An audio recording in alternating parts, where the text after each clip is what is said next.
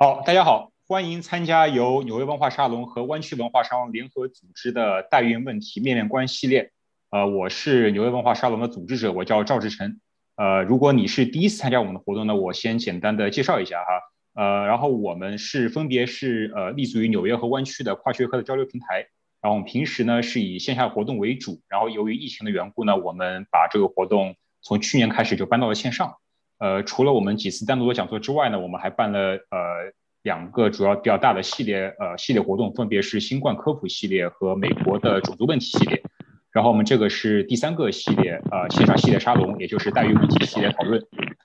呃，那么我们绝大部分活动，包括以前线下的活动啊，都是可以在网站我们各自的网站和各大自媒体平台可以回看录音录像。那欢迎大家可以去拜访我们以前的活动。那么呃这个。呃，问这个代孕系列呢，最近在中文互联网引发了非常热烈的讨论。然后，代孕技术直指人类最核心的生殖行为，而且冲击着传统的家庭观念和生育呃养育后代的模式。呃，代孕问题，尤其是关于代孕合法化与商业化的问题，是非常非常的复杂。它触及到了包括法律、道德、伦理、政治、经济等非常多的领域，对整个社会，呃，特别是女性，都有着非常广泛和深远的影响。呃，但是遗憾的是，面对这个复杂的社会问题啊，这一次讨论浪潮中所呈现出却主要是站队式的和口号式的批判，然后掩盖了许多呃复杂的面向和复杂的关联。呃，这也从侧面反映了一些人们对技术本身的迷思和不切实际的想象。所以呢，我们希望能够策划这样一个系列的沙龙，呃，邀请了五位学者，我们希望能够从呃包括公共讨论、临床医学、女性权益、法律与政治哲学、中国的呃代孕市场体验调查等五个角度对。代孕问题提供一个多方位的、呃深入的探讨，呃，然后我们呃今天是第三期，我们上两周呢由孙金玉老师和夏湖川老师分别是从公共讨论和医疗科普的角度对对应代孕问题展开了分享和探讨，呃，这两期的视频和音频都已经上传到我们各自的 YouTube 和哔哩哔哩以及各播客平台，那么大家如果错过的话可以去回看。那么今天是第三期，由吕平老师带来，呃带来的今天的话题是如此愤怒别无选择。从代孕话题看当下女权中国女权生态。那么吕平老师大家呃相信都比较熟悉了，是非常著名的女权活动家，然后是女权之声的创始主编。呃，吕平老师也是我们纽约文化沙龙老朋友了，他曾经在二零一六年为我们带来过第一百一十一期讲座，啊，名字叫《女权万花筒：看到不一样的世界》。那么非常精彩的一个关于女权的，可以说是一个呃呃一个呃介绍式的和启蒙式的一个讲座，欢迎大家去回看以前的视频。好，那么在正式开始之前呢，我先想提几点注意事项哈。一个是，呃，这次讲座我们开放大家观众的提问，您可以在 Slido 上提交您的问题，这个网站叫 S L I. D O，然后呃，您可以输入这个代码叫 LVP，啊，您也可以在这个 YouTube 的活动介绍里面直接点击链接到那个呃提交问题的页面。呃，您如果有问题，可以在那里提问，我们最后会留至少半个小时的时间来来由吕平老师回答大家的问题。然后或者如果您即使你没有问题呢，你也可以在那边给别人的问题投票。对我们最后会根据这个投票的数量来来来呃由多到少来选择这个问题的顺序。呃，如果问题太多的话，可能呃排排后的就可能就排不上了。那么呃我们以前呢线下活动呢通常会在活动结束后会有一个非正式的讨论的时间。那么现在线上就。呃，很遗憾就少了这个环节。但是最近由于这个非常火的这 Clubhouse 啊，我们也是希望在这个 Clubhouse 上尝试一些新的形式，所以我们呃同时在 Clubhouse 上开了一个后续讨论的房间。那么在这个讲座结束之后，呃，大家可以移步 Clubhouse 这个链接，呃，在直播的介绍里边也有，或者您可以扫这个视频上的这个二维码，然后可以继续参与一个相对非正式的一个讨论。呃，当然，这个讨论大家也知道，是我们是不会录音录像的，呃，和这个讲座是不一样的。这个讲座是会录音录像的，呃，是会呃十点开始，在美东晚的十点开始，也就是两个小时之后。那么如果讲座提前结束呢，我们可能会稍微提前一点。然后吕平老师也会一会儿也会移步这个 Clubhouse 的 Room 来参与大家的提问和这个互动。呃，所以希望大家，如果您的问题没有在这个 Slide 上被回答的话，是可以可以在这个 Clubhouse 上继续提问。呃，还有一个就是要提到的是，我们原定下一周由林瑶老师带来的第四期沙龙，因为呃林老师的这个个人日常安排有一些变动，所以我们暂时是取消下一期的活动，然后我们会无限期的拖延。呃，欢迎大家之后我们会之后给所有报名的朋友来发去通知，等这个之后的呃呃日程定下来之后会发会发去通知。所以说暂时我们下一周是没有活动的，然后下一周会是两周之后，也就是由李在洲带来的呃原定的第五期，呃三月六号，呃美东的下午两点，美西的上午十一点，国内是凌晨三点哈，可能时间不太友好，因为李老师在伦敦，对，所以很难照顾到三 D 的时间。然后带来的是关于中国代孕市场的田野调查。呃，然后欢迎大家两周之后参与这个之后的讨论，呃，之后的这个讲座和讨论。好，那么我废话就不多说了，我们现在把这个呃话筒交给吕平老师。好，吕老师，您可以分享您的 slide，然后您可以开始。嗯，OK。嗯，谢谢，谢谢大志成。嗯嗯，谢谢你的组织，你和你的朋友们组织的活动非常非常的呃有意义。我感谢纽约文化沙龙和湾区文化沙龙，嗯，从美国建立的这一个在美国和中国的一个知识的一个链接啊，嗯嗯，所以我想，嗯，关于呃关于今天的关于今天的这个话题，嗯，首先，嗯，在我，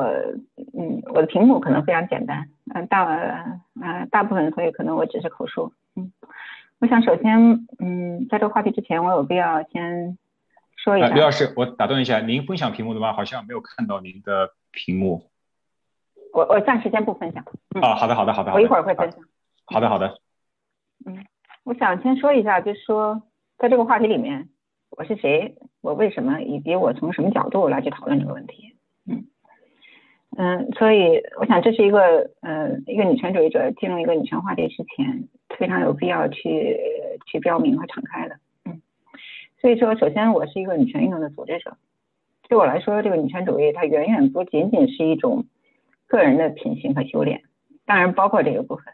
它也不是一个应应然层面的一种思辨。它对我来说，女权主义是一个试图改变社会的集体的行动。所以，当我在我刚刚开始认识到这一点的时候，我就成为了一个组织者。而且，实际上是一个这个组织者的任务，让我对参与女权主义的公共讨论产生了极大的兴趣。因为这样的公共讨论里面，它会生成这个运动的意识和力量，而且它本身它也是运动的一部分。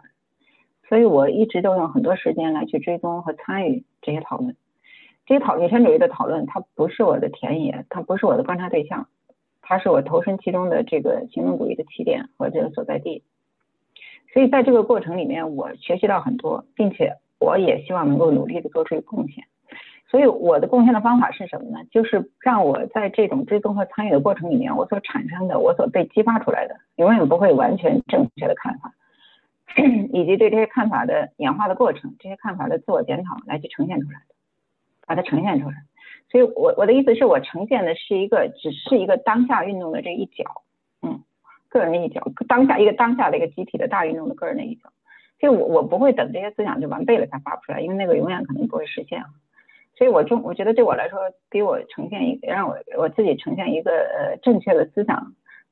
给我自己呈现一个正确的思想，更重要的是，更重要的是，我通过参与这个当下的讨论，为当下的运动来去做出一个什么样的贡献。嗯，所以这也是我今天谈论这个问题的一个出发点。嗯，所以另外就是说，我是我觉得我是个百分之百的女权主义者，这什么意思？就是当然，这个世界上是没有百分之百的女权主义者，这不是我所指的。就我我指的是，就是说我愿意把我的所思所想、我的生活和我的行动都作为被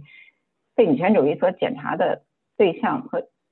都作为女权主义的一个万千实验当中的一个个例，所以我我尽可能的在女权主义的个人和公共实验当中坚持的原则，在坚持原则的前提下还尽量的走远一点。而我这样的一个个例，如果可能对呃女权主义有贡献的话，我会非常的高兴。以及还有什么？我觉得求知是特别重要的，所以其实这可能是女权主义开始吸引我，并且一直都对我有最大的魅力的一个非常重要的原因。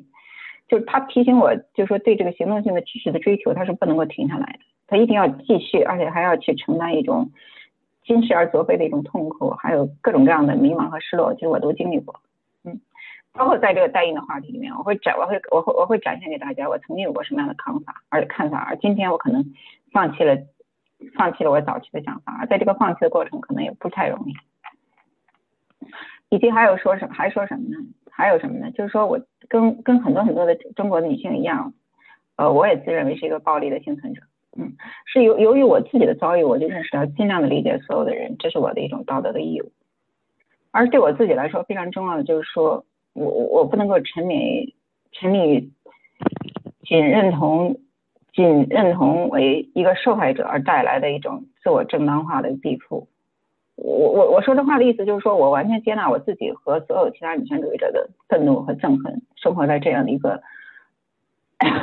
极大的看似不知道什么时候才能打破的父权社会里面，以及我我我和他们一样，我和他们一样，所有在这个这样一个父权社会里面产生的各种各样的这种纠结的这种情感，还有以及那这些情感的没法言说的，无法这些情感的无法言说所造成的所有的我们当下的这种状态。但是我我我我要求我自己不仅仅满足于这样的自我认同、自我正当化和这样的相互的认同，所以这这又跟还这又跟一个什么问题有关呢？就是说建构论，就是我我今天的谈话是基完全是基于一个建构主义的一个观点。我觉得对呃，那么建构论是什么？就我的理解，对我来说，对我来说，建构论的知识的意知识论的意义，第一就是是尽可能的尽可能的社会批判，第二就是。以及就是来对，以及对认知，以及认知对偶然、对不确定、对这个世界的复杂性的认知。所以在作为一个女性如此艰难的生存，在需要一个实体或者是心理上的一个立足点和安全区的时候，去做一个建构主义者，往往是非常难的事情。就在在公共讨论里面，我尊重其他人对这个安全立足点和安全区的需求，但是我尽量的不为自己来去设这样的安全区。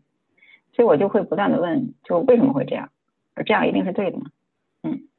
所以，我我邀请所有的人都参与这样不断发展的对话，而且就是我们可以尝试或者尽量以一种自反性来去投身于这样的对话当中。所以，我刚才说的这个，我不知道是不是大家是不是觉得这个扯远了？就其实可我希望没有，就是我大家我希望大家可以在我接下来的发言里面看到我看到看到我的呃我的话跟这一段时间的联系。嗯就如果说我们之间产生一个什么相互不能理解的困难的话，我我更会嗯不断的恳请大家回到我现在讲的这段话来，这段话里来来重温我们之间的这种呃重温我们之间的这个谅解，嗯呃另外另外我 我 对不起，我们这个沙龙有其他一系列的呃那个讲者啊，就是有意无意就是我我我我没有去听其他的讲者已经做了一个发言。嗯，所以我和他们之间可能就只是一种这个相互远程的和间接的有对话的关系。不管我的观点跟他们其他讲者的观点是呼应还是相互的矛盾，我想，嗯，都只是呃展现出来，呃，供这个大家参考。嗯，嗯，所以我想赵志成可以嗯帮我计时，可以提醒一下我，嗯，我应该有的发言的时间，好吗？好的，好的。嗯，所以我现在我想分享一下，分享一下屏幕，在这个屏，在这个在这个屏幕里面，就是在这个屏这个这个短短的屏幕，这个屏这个在这个屏幕里面，我截取了就是截取了我曾经有过的，曾经呃公开发表过的一些嗯关于代孕话题的看法。在二零一零年，我写过一篇文章，这个文章的标题 就展示了它的全部的那个呃我的当时的全部主要的观点，这代孕交易它是一种剥削，所以。在这篇文章里，我说表面上看这个代孕交交易是你情我愿，但是这里面有两个症结，一个就是所交易的这个对象，代孕的母亲和她子宫和她的孩子间的关系是不是可以交易？第二个就是交易双方是不是有平等的自由的选择权？而这两个症结都归结到同一个关键，就是这个代孕交易的实质是公平的还是不公平的，甚至是剥削性的，而这往往又和交易双方资源占有的不平等、经济和社会地位的不平等密切的关系。就世界确实从来都是不平等的，但是在解决这个顽疾之前，社会必须想想先想办法来阻止在这个不平等的基础上繁衍出更多的恶，因此就要为市场交易划出一定的边界，这是为了保护贫困者的生命的安全，也是为了保护他们的尊严。金钱和权力的妄尊自大、为所欲为是所有道德保态中最恶劣的一种。代孕产业繁荣的基础，并不是代孕需求的庞大，而是中国的贫富悬殊和社会不平等。所以这种根源是他最让人悲哀之处。至于代孕的需求，也许会有人说这是人之常情，但对所谓的正常的需求也有必要反思。有些家庭，特别是有些男人，将爱和家庭基于有没有孩子、是不是亲生，这是狭隘是自甚至是自私。何况这种需求还建立在切断别人的爱和血缘的基础之上。嗯，这是我的二，这是呃，这是十一年前我写的文章。嗯，时间飞快哈，在四年前我写我写了另外另外一篇文章，在二零一七年我反思了我在二零二零一零年的观点，嗯，呃，嗯，那篇我在我当我在写个代孕令人交易的母母职交易呃这篇文章的时候，嗯，我的我我我的第一步就探呃去探寻这个代孕到底交易的是什么，代孕交易它不是身体，不是性，呃不是胎，甚至不是胎，不是孩子，孩子是不可交易的。他交易的是一个母职，是劳动，嗯，是从是是劳动，而这个母职里面，而女性的母职里面，呃，跟劳动有关的，呃，劳动被收购的，跟劳动有关的情感和身体，呃，这是被呃被抛被切割了的，嗯，在这篇文章里我说，中国的玉门是玉玉母们是不得不连不得不出售母职，嗯，但是能够拒绝市场是一种特权，不能在经济上。依赖婚姻和家庭，不拥有专业身份和职业保障的人，只有只有去为残酷的斗生存而斗争。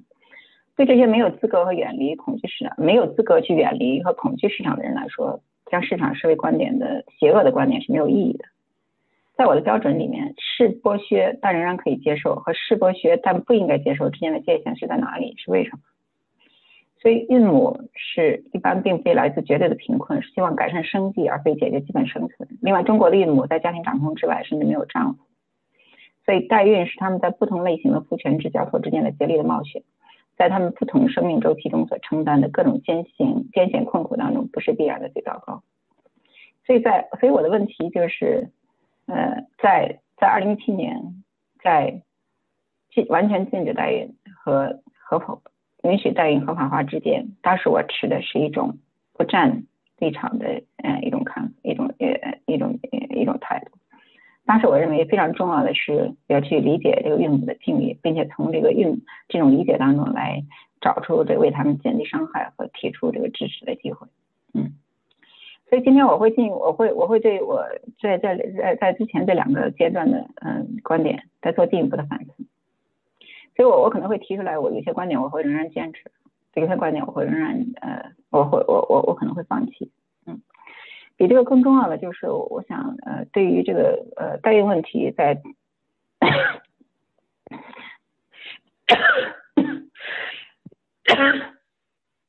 在今天的这个引爆点，对于正常郑爽的事件，我想从首先从女权主义角度来做一个分析，以及我会去谈为什么女权，我会去谈。这个为什么以一种谅解的态度，呃，来去尝试来去讨论为什么代孕的问题在今天的中国的女权圈里面变得这么的重要和敏感，嗯，以及我想从这个代孕呃这个角度来去代孕这个话题的这个角度来去看中国呃理解中国当下这个女权的这个内外这个生态，我还试图想去提写提呃提出一些跟代孕有关的一些呃公共性思考的一些方向。不过在这个方面，我的思想目前我的想法还不是特别成熟，所以可能我只会初步设计这一方这个方面。所以，嗯嗯，我想我想退出我的，我想退出我的屏幕。对，对不起，我一直在咳，今天我最近我在咳嗽，所以我想首先我想分析这个这个郑爽这个事情。就郑爽这个郑爽的这个粉丝，当当然我不会回顾这个郑爽这个事件的前后，我相信大家很多大家大我我假设大家呃都跟我同步跟进获取了差不多的信息。其实呃有一个细节啊，就在郑爽遭到这个封杀之后，呃我呃如果在微博搜索相关的关键词，呃那是大量的被郑爽的替呃替他那个呃鸣不平的粉丝们嗯所那个发帖。嗯，所以郑爽的粉丝所强调的就是说，郑爽其实在一直都在呃那个索求这个抚养权。嗯，郑爽并没有抛弃他的呃一儿一女，郑爽一直都在索求这个抚养权，并且一直都都在为此这个打官司。但是我打开了这个郑爽所提供给媒体的那个他的那个法庭的文件，我发现这个文件里面恰恰这个文件恰恰说明了郑爽呃正在试图呃实行传说中的弃养。因为他的一个诉求，他的法律诉求是那个呃决定谁由是由他和张恒双方谁来抚养孩子，以及决定这个孩子在哪个国家长大。嗯，就这个孩子，这个孩子在为什么问题？所以就为什么这个孩子觉为什么孩子在哪个国家长大就会成为一个问题？嗯，按理说，这个孩子的父母是中国人，孩子的父母都常住在和他们的亲人都常住在中国，这个孩子应该是最适合这个儿童利益的，应该是儿童利益最大化的，应该是儿子孩子这孩子这些孩子在中国长大，他为什么要认为这是一个可以选择的事情？所以就是暗示他，呃，这其实是暗示，显然是暗示郑爽想把这两个孩子留在美国，而不是父母和亲人能够提供真正提供照顾的一个中国，而且把孩子留在美国。并且由他自己单享这个单独享有这个抚养权，也给也给他未来在美国单方面送养埋下了这个伏笔。所以就是郑爽不仅自己不想抚养孩子，还想剥夺这个孩子的父亲对孩子的抚养和孩子的呃未来的这个福祉的一个决定权。嗯，所以我想毫无疑问这是一个残忍的。呃，作为一个坚定的一个堕胎权的一个支持者，我完全支持女性有大月份堕胎的这个权利。但是强求其他的女性这个孕母为大月份堕胎而冒险是残忍的。就我也不认为女性一定要抚养自己的孩子，但是自己抚养还不让自己的其他亲人抚养，所以这也是残忍的。所以我我不认为正常的自私和残酷，它有什么可以谅解的这个余地。但是另外一方面，就是我也看到郑爽所受到的指责，是因为她的性别而加码，所以这一点我我我我我觉得在一个女权主义的讨论里面，必须要去指出来。所以郑爽违背了这个女性的天职，郑爽没有女人应有的母性的冲动，这是很多人指责她的一个出发点。有人就不断的刷屏说，一个电视剧里的一个疯女人都想找孩子，你郑爽都做不到，这什么意思？就是说发疯了的女人都有母性，母性是最天然的女性的特质，郑爽却背叛。是公然的违背，所以这样的一种感性的批评啊，其实是判决了这个母性作为这个女性的禁锢这个原罪的这个来源，甚至还有人拿这个郑爽这个包在这个私下谈话里面爆粗口来说事，这爆粗口怎么了？就是不优雅是吧？就郑爽就不不效忠女性的女女人味儿，嗯，所以就是有些有些观点很有意思，就是有人说郑爽只是犯了所有渣男都会犯的错。嗯还有人在这个嗯，我们这个代孕沙龙第一周那 Clubhouse 里面的呃后续讨论里面说，郑爽她享有男人的权利，嗯，我我觉得非常有意思，我非常赞赏这样的机敏的一个观察。我我这为什么机敏呢？就是说这些观察这些这些评论，他就提醒我们，就是我们假装另外一个性别不在场的时候，就我们的这个道德指责可能恰恰是道德缺失的。这千百年来抛儿弃女不强养不养的男人比比皆是啊，比如说。哦，然而都是被宽容的，总是被宽容的。另外就是，以及就男人到处去散播自己的这个遗传物质，他从来没有抚养或者是抛弃的这个焦虑或者被指责。无论这些这些，无论他们的精子最后呃呃呃孕育出来的孩子是是分婚是非婚生的，是私生的还是捐精的后代等等的，他们的遗传物质和后代的流落在外，不会给他们带来任何负担，而社会也不会予予予以这个谴责。所以就是说，所以我指的是我我指出这我指出这一点，当然不是这指我指出这些呃，我指出呃这个正常的这个指责的里面的隐含的这个隐含的这个隐含的性别的嗯判断，当然不是提这个不是提这个嗯替正好这个辩护。我我们老说这个这个社社这个社会的老说这个女权主义者这个挑起这个性别对立。其实郑爽就她恰恰，她打乱了一个性别对立的界限，嗯，所以她是作为一个女性来冒犯了代孕这么一个女权的女性权利的议题，她让我们看到就是女性这个身份，在一个父权社会里面，呃，她会给你，她会，她会带来的，她会，呃，她在这个父权社会里面，呃，并不代表，绝对是不代表无辜。尽管这个女性的，呃，尽管一个不无辜的女性在这个父权社会里面会受到比无辜的男性更多的指责，这是两个方面。所以就是我我觉得正常的案例就曝光了什么呢？就中国的这个这些呃超级女明星们，这些那个获得了超额利益的，嗯，超额利益的女明星们，她为了平衡和这个调试她们的这个被规范的女性气质的，呃，所做的一个呃极端的一个努力。我指的是什么呢？就一方面，一个三十岁了还要表演和维持少女感，这么一个强求是郑爽的作为一个女明星的这个这个利益呃所寄，就包括她所谓她所谓的这个爽言爽语哈，它是一种这个破乱破碎着混乱的语法所做的一种纯自我中心的这个叙事，其实也是所谓的少女感的一部分。因为在这个传说中的少女，加引号只是所谓无脑的，嗯，所以爽言爽语是很符合也很符合符合并且表演了这个社会对于这个呃少女的这个刻板印象。而且就是郑爽她呃郑爽她不能够让自己的身体不能让着自己这个极。身体这个超额利润的这个生产地，来冒这个因为生育而去衰老和坍塌这个风险。另外一方面是在一定年龄一定要做母亲这样的一个女性，针专门针对女性的这个生育的这个生命时钟的这个压力。所以在这个时候，郑爽的策略就是实行一个母职的外包，能够调试这种两种看起来完全不可能的两种需求，来维持这个超额能够产生超额利润的女女性的气质，并且把。女性气质的，她对女性气质的规范性的时间分成前台和后台两种女性气质的规范的时间。第一种是要一定的年龄做母亲，第二种还要维持这个纯少女的感觉。嗯，这两种在前台后，她在前台后台后台分开的时间，能够让她同时同时来去履行这两种，能够来去实行这两种规范性的时间。而之所以她能够做出这样的所谓的母职的外包，她是因为就是今天的中国的女明星。今天的中国的经济，她已经支可以支持她这样的女明星有足够的实力，站在这个全球的交叉性不平等的顶端，它是食物链的第一第一层。就而且他他就让我们看到什么呢？就是说，在这个金钱和今天今天这个金钱和这个生育技术的结合作哈，可以让她这样的女性怎么能够在一定程度上来去超越这个女性的本能？我指的是什么？第一就是说，不需要身体和情感的呃投入。不需要身体的，呃，也不需要创伤性的经历，他就能够孕育孕育孩子，嗯嗯。第二就是他度假去美国度个假，就有了两个孩子，就有两个孩子在美国出生，十个月后就有两个孩子在美国出生。当然，这个取卵它仍然是痛苦和有风险的啊，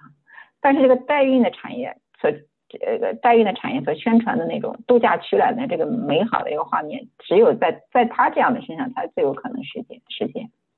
第三个就是说，他竟然能够在不同的地方来相差一个月的时间，拥有了两个不同性别的孩子。嗯，因为代孕是可以，这是怀孕的女性当然是做不到的。嗯，包括她，他恐怕呃很可能控制了这孩子的性别，来保证有一儿一女。所以这也是冲击了人们对正常的亲子和家庭组合秩序的理解。因为一般一个一般的家庭里面，他是不会有同时有两个同父同母而出生在不同的地点、出生日期仅差一个月的亲生的兄妹。所以，当然，就我们看到，就正常的这个这样的一个对这个他这个对这个女性的对这个呃规范性气女性的规女性气质的不同的强求的这个调试，现在我们看来，它还是一个失败的一个案例。它失败在哪儿？就是它没有能够像其他的中国的女明星一样，来以这个经济力为核心，建立一个团结一致的一个核心的家庭。他和张恒的这个经济合作的失败和他们这个婚姻的失败，这两种失败它是互文的。而这种失败造成的影响是什么？就对她这个女性造成的，她作为郑爽这个女性，作为女明星造成的影响，在同等条件下应该比这个男人更大。嗯，所以这是郑爽的负担。所以郑爽她必须得处理这个孩子，她不能够像男人一样任由这个任任任任任任任任任由这个孩子何去何从。她必须要避免想办法来去设避免这孩子回到中国来威近距离威胁她所维持的这个少维持这个少女的人设。这不是个面子的问题，它是个对他来说是个利益的问题，而是代孕所导导致导致的和这个孩子的这个身体和情感这个建立，让让让正好他不会像绝大多数女人一样，因为这样的选择而去纠结和痛苦，而他拥有的，因为金钱让他所能够拥有的法律的资源，又让能让他有条件和张恒打一场这个无限拖延的这个跨国的法律战，所以就说。我我觉得在有一，就说在少女的这个无辜的外表下，哈，正常可以做到像男人一样残忍。但是他即使他不能够像男人一样被这个社会所纵容，所以比较有意思的另外一方面就是说，当郑爽和他自己的粉丝来试图为他的行为的辩护的时候，对这么一个狠角色来辩护的时候，他们所不断调用的，或者说他们仍然是基于传统的异性恋、传统的异性恋规范的女性的弱者的叙弱者叙事。第一就是郑爽遇人不淑。非常的悲痛，在她的婚失败的婚姻前后，婚姻失败前后，非常的悲痛、失望和不知所措，这是一个叙述。遇人不淑，这是个典型的异性恋规范下的一个女性的弱者叙述。第二就是加引号，当你发现他是一个渣男的时候，你当你发现你的对象是个渣男的时候，你也不想要他的孩子，嗯，这是为正常想放弃这个孩子呃来寻找理由。你这个呃这个潜台词是什么呢？孩子是这个异性恋的婚姻关系的附属品，嗯嗯，孩子只有而孩子是那个是是女人为男人所生。嗯，所以这这是不是他这是不是真的哈？这些话这些这个这是不是真的正常的故事？这些现实背后是不是正常的真实故事？这个是不重要，我觉得这个不是最重要的。最重要重要的是什么呢？就郑爽在面对大众声讨的时候，他做出的这样的一种委屈的一个姿态，他符合了这个，他还是符合这个性别规范的。他郑爽他绝对不敢撕破他所寄生的这个女性气质的规范。所以就是说，我觉得我们就是我我我想说的就是，我们从郑爽这个角色看呢，就是她这么一个顶流的女明星，她怎么通过来超越女性的嗯生理的限制，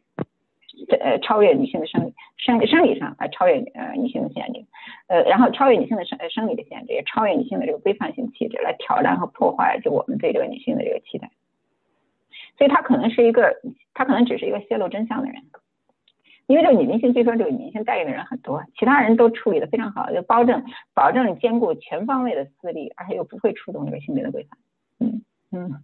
所以就是他这个他这样他这个个案对我们的讨论是非常有意义的。意义在哪？可能就在于就是说，首先是在于我们首先首先首先是在于我们有一种这个男女二二元的角度，就无法理解这个不平等这个世界。所以就说，我所以就是郑爽她有一个特殊的这个案个案这个激活了这个女权主义中国的女权主义者对代孕这个问题的一个敏感。所以尽管她是一个呃，尽管尽管她是一个女性哈，但是对于这个对于这个呃这一点，在女权社群里对这个女权代孕这个话题讨论当中，还是被集体这个遗忘的。所以就我在女权主义者当中，对于这个郑爽本身反而很少看到有什么分析。呃，当然这也可以理解了，因为代孕本身就是很少是女性的主导，而主要是基于这个父权的血缘传承的这个需求，所以人们他只是这个呃，人们女权主义、女权社中国的女权社群只是重新拾起了借正常这个案例拾起了什么呢？就是说呃，拾起和强化了早已有的观点，就是必须反对一切形式的代孕。嗯，而当然就即使正常的残忍，他为已有的观点来强化了这个。道德这个这个为这个已有的这个诉求强化了这个道德的这个底气，嗯，但是正常的这个性别，它并正常的呃正常的个案的性别的因素，嗯，并没有在这个呃并没有在这个从个案嗯变成公共讨论的过程里面，嗯嗯被持续的携带。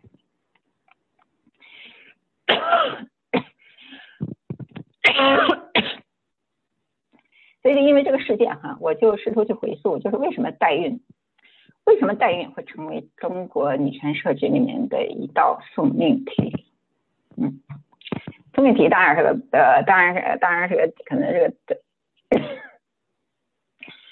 呃有有有点自黑的呃有点自黑的说法了。我想大家都能 get 到。就我我曾经我回想起来，这这就是我我也是被人真这么真诚的问过我，他听说某个女权主义者支持代孕，你怎么看？哎，我我这是我一个我永远没有回答的问题，至今没有回答的问题。这个问题 始终搁在我的评论区。嗯，就我我不想回答我这个问题的原因，就是说我我首先要想解决，就这么的好奇是从何而来的？就为什么支持代孕这个问题，就在女权社群里面变得这么这个这么这么这个敏感呢？嗯，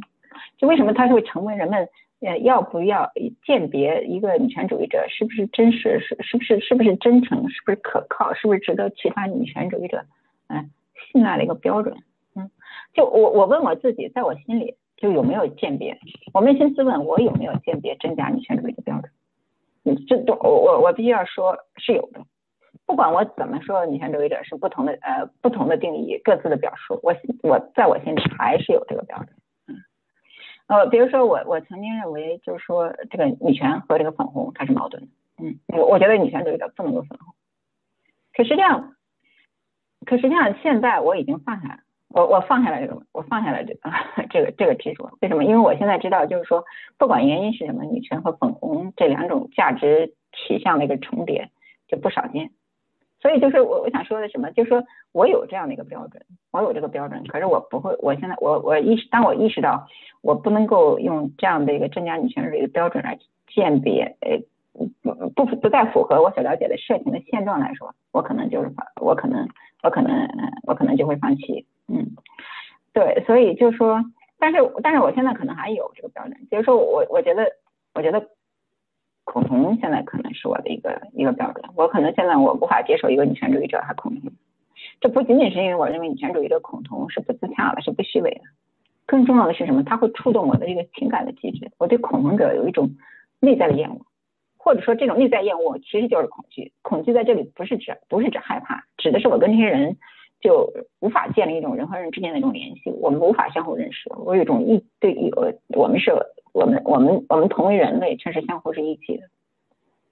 嗯，而且所以而而还有一还有以及有一以及我必须我现在要说出来，就是说这恐龙和反对家庭暴力这个问题是不一样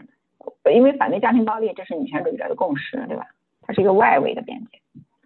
嗯，所以这个女权主义者，但是因为女权主义者内部当中不可避免的有恐龙的思想。嗯，其实而且这而且还相当多，所以恐同才能成为我的界限。我指的是恐同对我来说，女权主义者不能恐同，对我来说是一个在内的一个界限。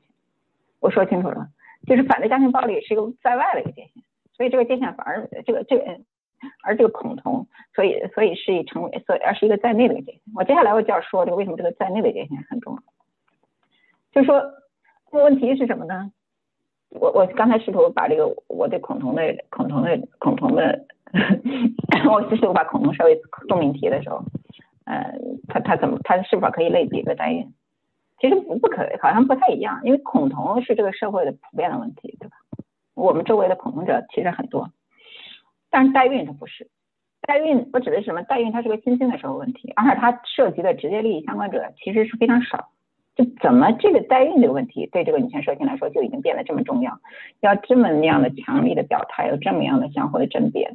嗯，就我我谈这个问题有一个前提，就是说我把当今的社女权的生态也视为一个建构，视为一个建构，视为一种建构，不是而不是一种不可认知这个必然。当然，我所谓的建构，我所说的建构，大家能理解，因为这个人们这是拍脑人们拍脑袋的发明。就所以我想就这个女权为什么孔同成为女权社群的这个聪明题来做一番考古的时候，我就发现我无法得到一个没有一个明确的答案。没有一个明确的答案，我这知识考古学不成功，非常不成功。嗯，没有没有几乎没有得到任何有意义的线索，所以我我我觉得我我我还是要在这个考古方面，我还应该是继续努力。所以接下来我要做的对这个问题的一个解释，可能有这个假说的一个成分。所以说我我会努力来去提供提供一些呃可以供验证的一些思路的，但是就这个这个解释还是仅供一个参考。嗯，所以首先我们要还原到什么呢？这个生育的一个问题对女权主义造成的纠结。所以女权主义就是不断的追问，并且还去不断的追问这个性别不平等，它到底是呃，它到底是呃从何而起的？我指的这个性别不平等追问，它不是个历史性的追问，这个大家能理解。这个历史是性别不平等的历史性的起源，它是不，是不可考的。嗯，呃，我所以呃，所以所以我们只是作为这，我们要寻找女权主义寻找的是性别不平等的一个机制性的起源，这个大家能理解吗？而且就是说，我们已经找到了很多一些挺好的方法。比如说，我们就说这个性别平性别分工来造成这个性别不平等，那么我们怎么办？传统的性别分工造成性别不平等，那我们就要有两种方法解决的应对的方法。第一就是我们要就要打破这个传统的性别分工，啊，嗯，那么就让让女人做男人的，让女人做男人也呃也只只只允本来只允许男人做的事情，还要还要让女人在这些只本来只允许男人做的领域里面，呃要要要要取得这个更大的一个成就。第二就是我们要给第一，所以第一就是我们要打破这个传统性别分工。第二，我们要给仍然在传统性别分工里的女性以必要的保障、肯定和补偿，比如说家庭主妇。所以这指的是我，我指的是什么？就是当我们识别出性别不平等跟性别呃性别分工跟性别不平等的联系，那我们就会，然后接下来我们就会要找到呃呃相应的方法来去解来去解决来去这个化解这个性别不平等这个问题，呃性别分工这个问题。让性别的传统的性别分工不能够再维不能够再维持，并且不能够从传统的性别分工里面再生产出这个性别不平等。但是这个生育哈，就是我们识别，我们好，我们现在识别出来了性别生育这个问题跟性别不平等也是有关系的。但是我我怎么解决这个生育的问题？这是一个死结。嗯，我我们都知道，就是生育，它生育今天在在在怎么跟这个女性的这个弱势这个弱势这个联系起来？嗯，这个弱势主要体现在两个方面，一个是当然就是当然众所周知的是在就业市场上的拖累，另外一个就是在这个呃在这个嗯呃嗯异性恋的异性恋的这个呃关系里面的这个嗯。价值的呃衰呃呃衰呃衰落和对这个婚姻呃对婚姻婚姻和恋爱关系的里面，因为女性女性的这个贬值和这个弱势，所以就是说，所以那么但是我们已经意识到这样的一个弱势，那我们怎么以生育跟女性的不跟性别不平等这个联系？那我们怎么解决这个问题？你会发现就是说，第一，生育的分生育这个分工，生育这个劳动你没办法分给男人，对吧？迄今为止还没有啊。可预见的将来还不能啊。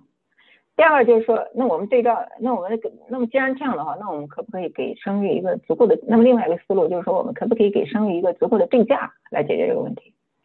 你就发现这个生育的对价对价在这个男权社会里面永远都是过于低廉。嗯，就我们从这个代孕的标准里面就可以看出。嗯，所以实际上这个背后的原因是什么呢？就只要一个劳动你没办法分给男人，不管什么原因，你没办法分给男人。只要这个劳动它被注定为这个女性劳动，这个劳动它就不值钱。嗯，而且何况就是说，何况就是说这个跟生育有关的女性大量的这个情感性的劳动，它是无法，它是无法被标，更无法被标价。嗯，永远都是被被被被低价，被低被低被被过低标价的。所以就是生育就是从一个在一个向这个性别平等去的这个方向上，它总是一个女性她没法甩掉的一个不平等的一个包袱。嗯，嗯所以就说对此，我们的这个社会其实也不是没有的回应。我们这个社会它是有回应的。我我我我我我我我就总结成两种回应。我这个社会的回应的策略，一个就是非常有限的一个政策性的救济，一个就是这个情感用情感价值这个作为一个杠杆。这个非常有这个政策性的救济非常有限，这个我就生育的，这个我就不用展开说了，大家都知道。但是这个情感价值的杠杆指的是什么呢？呃，这个生育的补偿虽然有限，但是生育本身是爱和美好的，嗯，所以生育它回应和强化了异性恋关系当中的忠贞和爱。就我爱你，我替你生孩子，对吧？这这个叙事，这个叙事，这个叙事就指引着什么呢？就是当你有爱的时候，这个爱，当你跟你的伴侣 之间有爱的时候，这个爱就你你你你，哎，这个这个生育就是一个嗯也理所当然的一个决定。嗯，另外以及这个在代际当中，生育也孕孕育了这个女性和他们未来子女之间的爱，所以这么一个核心的价，这个这个这么一个横向的和纵向的形成了这么一个爱的这个核心的单元，嗯，它也支持了这个社会的这个社会的这个和谐，也所以也受到这个社会的肯肯社会的这个肯定，所以我们经常可以看到一个呃这种呃怀孕的怀孕的妻子和丈夫在一起，以及怀以及这个新生儿的家庭呃和一对夫妻在一起的这么一种画面。在这么一种画面上，这个怀孕、生育是伴侣、家庭、爱的核心的源泉，也是这个社会的一个温暖的一个单元。所以，就代替人们不再相信母爱伟大这种高调的颂歌，这种诉之个人情感体验的嗯叙事、小叙事，它为呃的它为叙事，它为女性提供了一种生育的这个价值感。嗯，就是即使生育。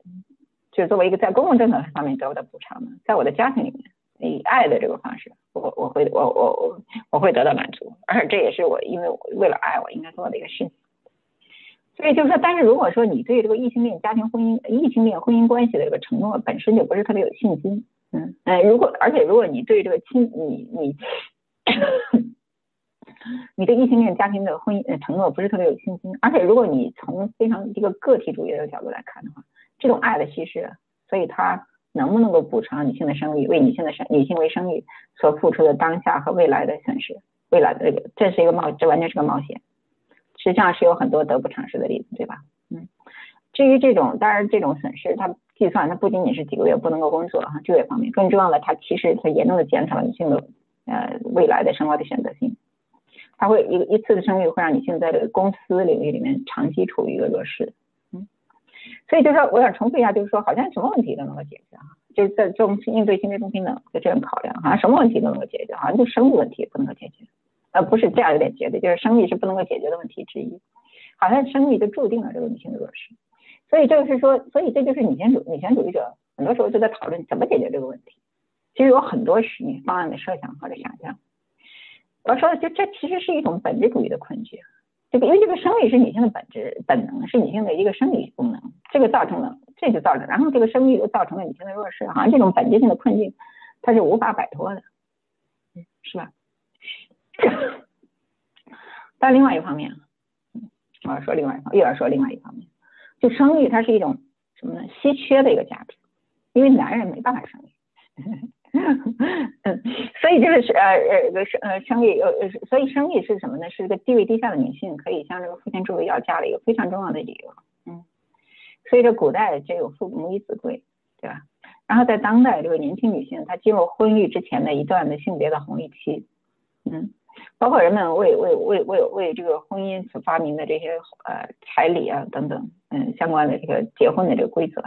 其实是部分建立在这个父权制度来去收购女性的生育潜能这样的一个逻辑之上的，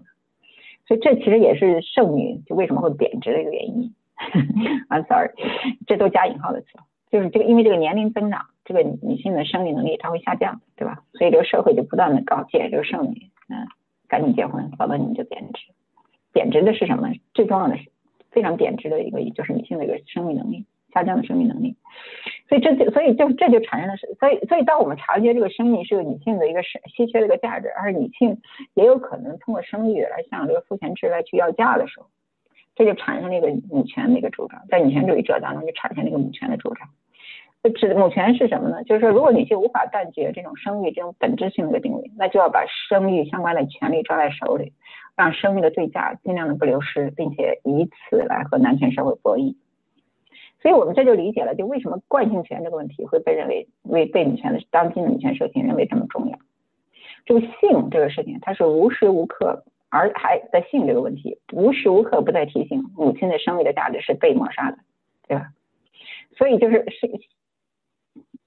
母权在关系母权惯性权是一种能够被抓住的一个可见的母权，惯性权也是一种生育的补偿。当然，也对惯性权在目前的中国的法律下，它是可以被争取的。所以就是说，我刚才指的就是说，大家现在我我刚才上面解释的，就干干性权作为当今女权社群的另外一个生命体生命体，它是怎么跟母权这个问题、生育的这个困境联生育所导致的女性的本质女性的困境联系起来。所以在在这一点，我想补充一点哈，这个母权的重要性当然不是女权主义者的发明，它是男权主义者的发明，对吧？这个你你父权社会，它因为无法控制，而且它而且因为认识到母权的重要性，呃，它在父权社会才对女性来实行了几千年的这个禁锢。父权社会禁锢女性的非常原因，这非常重要的原因，就是因为无法控制女性的生育能力，无法确定女性的孕育是是否是自己的后代，所以就不允许女性离开这个自己的家，离开这个离开这个呃父父系的家家庭的后院。所以就是，而且父权社会还产发展出了厌女症。这个厌女症的心理根源就是对女性的不受男父权社会控制的性和生育能力的恐惧和这个妒忌。呃，这只是插播哈。我回到这个关于这个呃女权的这个问题，所以我们就理解就是说这个代孕这个问题它为什么这么敏感？有人就说我们所有的人都可能会被拉去代孕，所以我们要反对代孕。有人就说代孕伤害了底层的妇女，所以我们要禁止这个代孕。所以我不是说女权主义者他对这些方面的讨论他是虚伪的，不是，我觉得这些讨论都很都都这些讨论呃，这些讨论或者这些讨论或者至少是这些讨论背后的感受，我觉得都是呃都都都是都都是都是都是很可以理解的，嗯呃呃，即使我认为女权主不是所有的中边缘中产女性都会被拉去代孕，我也理解他们的这种焦虑和他们的这种叙事，嗯，我的意思是我的意思是说这些讨论是从这些讨论这些关切是真实的。或者这些关系的背后的感受是真实的，但是这还不足以让代孕问题在我们的社群里面变得这么敏感。所以代孕它实际上意味着什么呢？它是意味着是母权乃至这个女性权利的这个失控。就代孕，它通过生育技，它通过一个技术把生育的这个原本完整的一个生育的功能，一个母职的母职母职这个旅行，它分布在不同的妇女的身上，而一个相互完全不认识，在地理上也是完全区隔的女性的身上，有一个生理学的母亲。一个一有一个有一个一个生物学的母亲提供卵子，有一个孕母来提供那个子宫和孕育，还有一个社会学的母亲呃呃呃社会学和法律上的母亲来提供这个呃那个为这个孩子提供这个法律的身份和这个抚养，嗯，所以通过这么一种分布、分化、分解和分布，这里面每个女性的母母亲的身份都是不完整和被否认的，嗯，这里面每个母亲她都无法拥有对这个孩子的完整的完整的母权，甚至是完全不拥有母权，对吧？就一个孩子出生了。可是这个孩子是，可可是相对应的，这个孩却没有一个完整的母权实施在这个孩子身上，而仅有强有力的存在的，就是这个孩子对这个父系血父权血缘的这个传承，这是最强有力的。啊，就在代孕这个代这个在这个代孕的这个模式里我当然我指的是基于这个代孕像正常那样的女性代孕者，毕竟是少数。也就是所谓的这个包生男胎的这种代孕的这种 套餐，更强化了这一点。就是说，在这个父权的血缘那个传承里面，通过这个代孕，女性她只是被赤裸裸的廉价的购买的一个工具。所以，这个母权那个失控，在通过代孕所使代孕这个先进技术所能够实施的这能够完成的能够设设设布的这个女权母权的失控，导致女性在这个异性恋的这个体制里面，她的地位的期望。对她的地位的期望和获得补偿的期望就更加的渺茫。当然，父权家庭一直都是可以利用亲生的，对吧？但是以往如何对待孩子的母亲，这多少还是有一些社会规则和约束的。孩子母亲不管怎么样，她是有身份的。今天这个孩子代孕，大大的简化了这个父权家庭和男性获得后代的。嗯，后代的这个程序，他从也变成一个吃非常简单的一个金钱的教育，对他们来说，对这些人来说，只要用钱解决的问题，可能都不是这个，不是这个问题。嗯嗯，而在这个金钱代孕，当代孕把这个把这个那个呃把这个那个生育变成一种商业买卖来廉价和冷冷血的解决，其中不涉及金钱的纠葛，也没有关系的责任的时候，发现这个女性的这个主体性，她在里面就是完全是被抹杀的，对吧？所以女性的利益、女性的生理和情感的问题。都只用钱来解决的时候，这就是个权力的失控。所以，这种女性的生育权利的失控，它反映的是一个新的科技科技和这个父权制度这个合谋。新的科学技术被用在解决父权制度最想解决的问题，但却没有在科技这一段本身就承担起这个伦理禁止的责任。我指的是什么呢？好像代孕，虽然代孕和买卖卵子在很多国家是不合法或者受限制。代孕在很多国家是不合法、受限制的，这样买卖卵子在所有的国家都是被禁止的。但是这些事情背后的科学技术的发展却从来没有受到过任何的阻碍。我这说的什么意思？就是说，如果说我们，你看，你看，我们，我们，我们现在有这个克隆生物克隆哺乳动物克隆技术，可是现在我们可是世界全世界的共识就是我们不允许发展克隆人的科技，对吧？科学家不被允许探索相应的科学技术。对，可是我们的科学家们却在我们的技术，我们的呃呃呃个生命技术却在不断的探讨让人们如何代孕，这就已经是科学界的不负责任。这就当科学当一个不伦的科学，当一个在科学的应用被已经被允许发展的很成熟，并且把红线来推到了，就是我们是不是可以允许实行这种技术，在只能把这个界限设在法律这一段，各国的分国家的法律这一段的时候。这已经，我觉得这已经是一个不负责任和一个父权性的合谋。我希望我说清楚这个。所以就说，当当代孕在导致生育可以如此廉价的被采购，而且对女性对这个生育是没有这个权利可以主张的时候，这个女性就丧失了一个基本的立足点。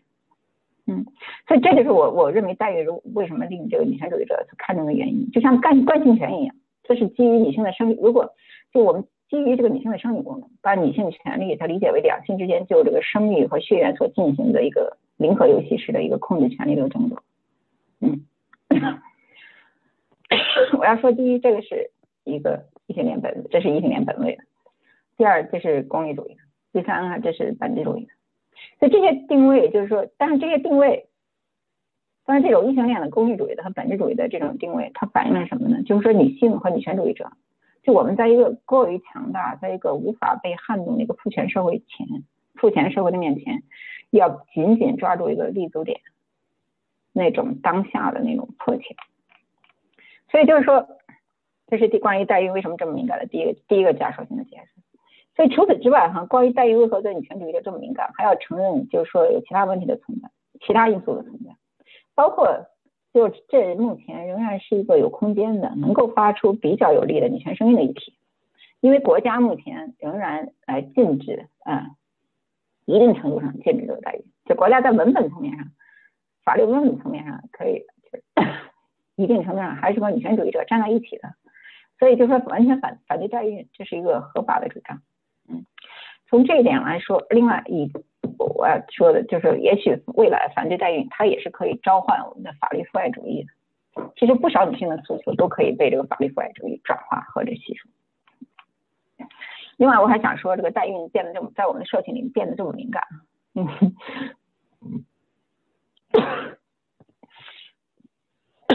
对不起。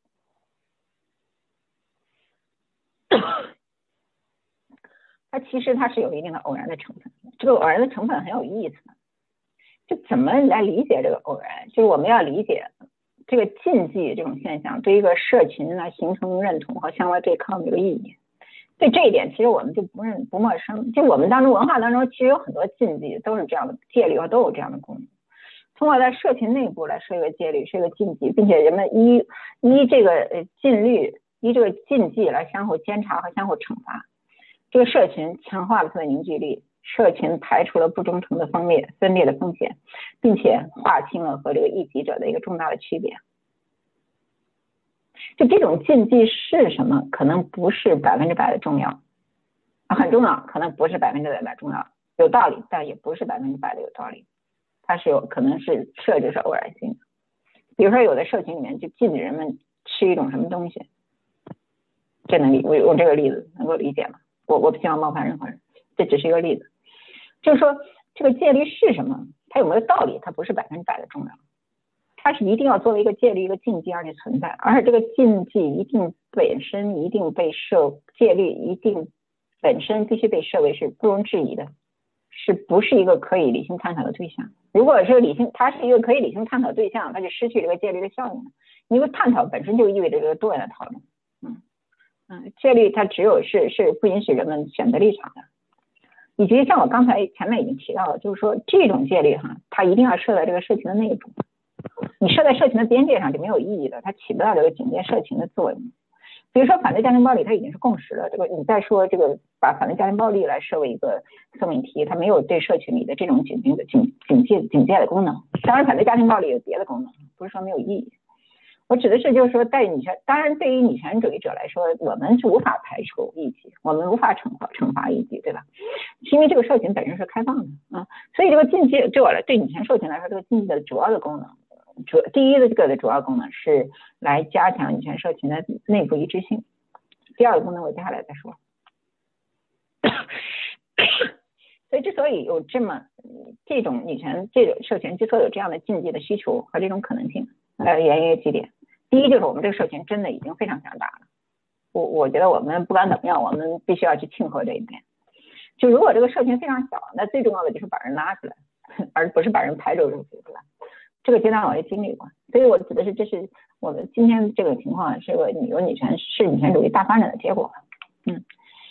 呃，而为这个大发展有很多很多人他都做出了非常非常多的非常非常非常非常多的那个嗯拼搏和斗争啊。嗯，第二就是在这样的社群会发展，问题是就在这样的社群发展很大的时候，你会发现这个女权主义，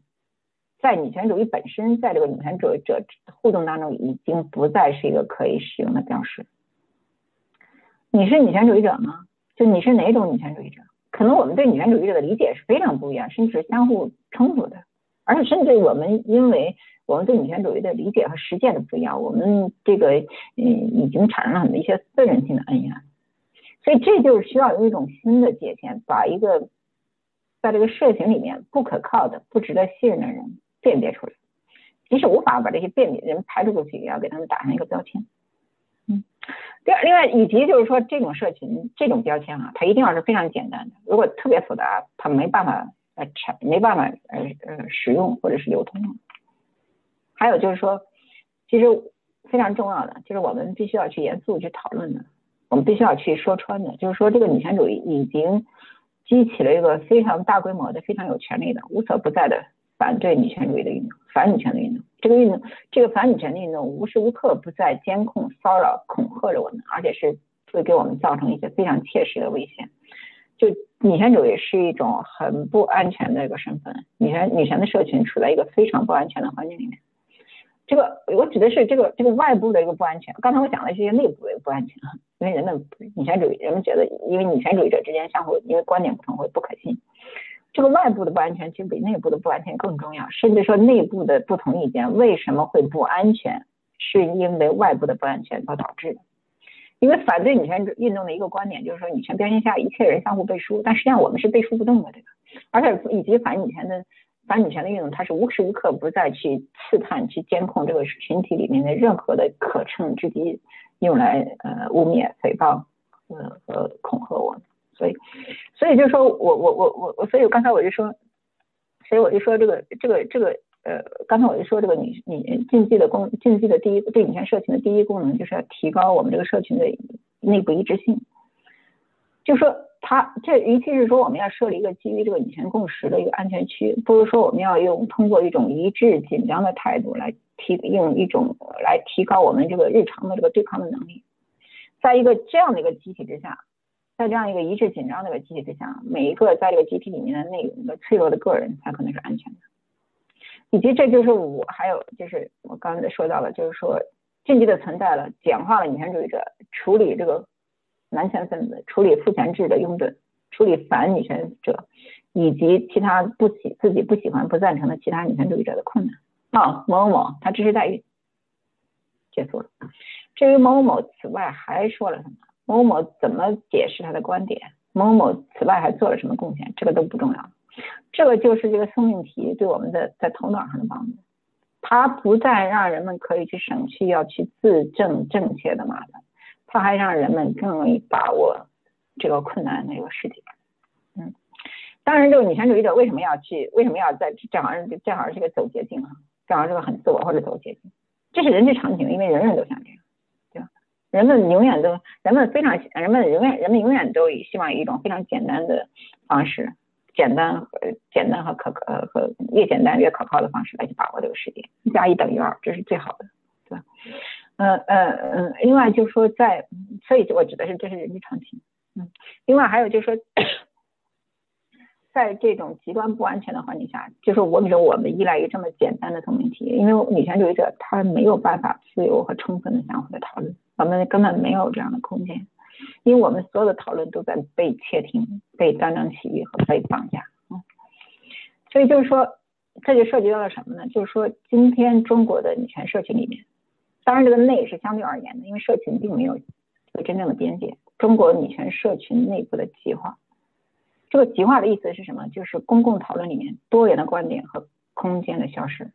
而代以预设一个依据一个预设的立场来做出一个二元选择，以及相应的相互的审查，甚至是整肃。所以女权社群里面已经就少数已经预设答案的考题来形成一个竞技的效应，这些考题的答案是不容再开放讨论的，而没有马上。做出正确的表态的人就会被指责，甚至还是遭遇这个语言暴力。比如说，我说我要讨论一下待遇的问题，我的朋友的反应就是：哎呀，你这肯定会被骂。嗯，怎么会这样呢？我觉得这不正常。我我这在，但是这个，嗯，在这个社，其实在这个社。所以在这个呃，所以这个极化哈，它不是什么特殊的现象。今天这个社社世界上，这是这个无所的不在。就进步的社会运动本身就一直都有这样的问题。所以进步社会运动本身其实一直都有很多各种内部的一种斗争、创伤或者撕裂。所以这就是我想讨论这个代孕的问题的时候，就是要说明的一点，就是什么？这个女权我们的运动不是在乌托邦，不是什么天真的乐园。嗯，所以就是说，当我看到说有人说啊，我看到我喜欢的女神博主互撕，很伤心。我很理解，我理解你也很伤心，但很遗憾，I'm sorry，我不是在这个问题上讨论，我不想，我不是为了抚慰这种情感而做讨，而而而主张人们讨论或者不讨论的，我也不是主张什么一场和气或者廉价的姐妹情谊，嗯呃，我我以以及我还想说的就是说，这个社群外内呃，今天我可能不会展开，就是这个社群外的计划，这所谓的性别对立，嗯，它跟这个社群内部的这个计划它是相应的。今天我就今天我不展开的是这个，就我只把这个极化问题点出来放在这儿。今天我只想就这个极化这个现象来结合这个代为什么这个代孕的问题让为什么就这个极化的现象就代孕的问题的战队宿命让我感到忧忧忧忧虑呢？就是说，我觉得这会导致这个运动这个思想力的这个贫瘠。当我们的观点已经浓缩成只有同意、不同意、是或者否，然后只有原因，只有一个站队一个结果，不问这个公共讨论的这个过程，嗯，不去探讨这个女权主义者之间坚持一个啊公共对话的，嗯，这样的一个价值的话，我觉得这是非常遗憾的一件事，这是非常非常遗憾的一个事，嗯。所以现在我要回到这个，我还要回到这个代孕这个问题。就代孕，它是不是有那么？如果我们问这个代孕，它是否可以理解为一个女性的自由选择？这是一个错误的问题。我觉得这个问题是对女权主义对自由选择这个理解的这个误读。当然，我我当然我们当然可以说女性有未来的有更多的自由选择，但是女权主义就女性选择的自女权主义就女性自由选择的关注焦点不在于凝视。女性的某种选择是否可以被接受，而在于女性所拥有的选择空间和保护是否足够足够大了，保证她任何一个女性不会因为做出某种决定而受到损害。嗯，所以所以嗯嗯，所以当我所以我当我们一旦问代代孕是否就会是否是女性的一个自由选择的时候，我们就已经在赦免这个父权制的压迫。所以我指的是这是一个从从女性主义角度来说是一个错误的问题。我觉得在代孕问题上，我们肯定有一个基本的共识，就是代孕和卵子买卖一样，这是对女性的这个剥削。问题在于什么呢？就像我在今天的开始讲座讲的，我们不能够消除一切剥削，这很残酷，我们就必须得做一个残酷的讨论，就是剥削到什么界限是可以接受的，什么是不可以接受的。在这个方面，法律好像已经帮我们做好了界限，比如说卵子买卖是绝对不可以的。对捐，但是捐卵可以。我且不说这些就区分在在实践当中带来的问题。但代孕的争议空间在于什么呢？有些国家是被完全禁止的，有些国家它是被部分商业化的。嗯，也那个，嗯呃，那个呃呃，有些有些国家是被完全禁止的，有些多方呃国家是被禁止商业化，但是也是允允许自愿代孕的。有些国家则是允许商业化，并且还实行管理主义。所以这就为跨国的规避性的操作它提供了空间。而在中国，就是没有一个强有力的法律，国家层面的法律来禁止，并且实际上存在了一个代孕的产业。但是另外一方面来说，我觉得如果女权主义者有一个明确的诉求和论证，有一个第一有明确的诉求，第二有很好的论证，第三采取倡导性的行动，我认为去改变目前这个代孕的这样的一个灰色的一个状况，并非不可能。就是因为代在代孕这个问题上，政府其实目前还没有一个特别明确的一个利和牵扯甚多的利益的导向，所以这问题可以在于什么？就是我们怎么就代孕问题怎么来去嗯取舍和利用？就中国中国中国女性的就现就是我要重现在我要重申一下，就我在这个代孕这个问题上，我在我们怎么就代孕这个取舍问呃代孕的这个问题上取舍呃取舍的利润所反对的几个立场。第一就是我觉得我们不能够基于一种中产阶级的洁癖来做理论，嗯，这种这种观点就是什么？这种这种表现是什么？就是迫不及待的主张的合法化，嗯，既然地下的状态是地下地下状态下在孕的产业已经造成这么多女性的伤害，那我们就把它纳入管理规范起来不好了，不就好了？这就所谓合法化或者管理主义的思路。且不说这可能是对全能政府过于仰赖和有信心，这是对全能政府过于仰赖和过于有信心，嗯，第一。这是第一，我现在要要要提，就是要要质疑的是那个关于代孕合法化、强轻易合法化的观点。第一，这是对前任政府的一个过于仰赖和有信心；第二，就是这是一种非常偷懒的，把法治国家们的合法化来移植到一个非法治的国家。合法化的讨论在一个合法法治国家里面才有意义，否则这个合法化的讨论，嗯。嗯，就是过于天真，甚至是虚伪的。嗯，呃，以及就是我这种轻易的合法化的主张，其实可能他的心理根源就来自于，就是我们想逃避，我们想取消黑暗和这个苦难，所以最好就一切都关起来，让世界井井有条，有秩序，岁月安稳，世界上没有不再有痛苦和挣扎的人，然后来去挑战我们对我们对这个和谐社会的这个享受。这个不是，其实不是这样的。这个不管是哪个国家，这个法律秩序的那个能力都是非常有限的。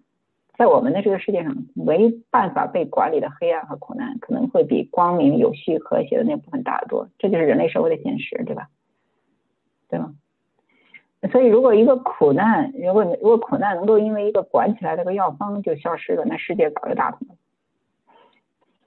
所以我们就必须得承担一点，我们必须要去认识一点，而且我们要承担一点。这个世界上有非常多的苦难和黑暗，而我们还一时还无能为力，而我们一时还不知道怎么办。在我们还无能为力还不知道怎么办的时候，我觉得我们至少要要有这种诚实的勇气，我们承认我们无能为力和不知道怎么办，而不是轻易的甩出意意意志合法化的一个药方。反正，我对这种药方是持一种拒收的态度。呃，第二第二呃第二个就是说，我们我们也不能，我觉得我们不能够做一种另外一种截然的理论。这种截然论就是说，就是我们还是希望能够。我们希望把某些在我们看来是一个非常丑恶的和令人道德，也是基于我们想把那些我们看起来我们丑恶的、非常令人道德不安的现象彻底的消灭。但是当我们细看的时候，我们就发现，就像刚才我说的，这种剥削，为什么它是一种剥削？剥削的意思是什么？剥削的意思就是这些现象已经和你这些女性的血肉生存它紧紧的联系在一起了，这是它非常残酷的。就说你知道，在父权制的社会，父权制社会下，女性的生存是什么？女人们要救女人要救一些不可，有些女人要救一些不可被接受的生存条件来去做取舍和交易。有些女人只能以一种被施暴的方式才能卷入到参与到这个父权社会里面，才能维持她的生存。这是我们的，这就是我们的生存的现实。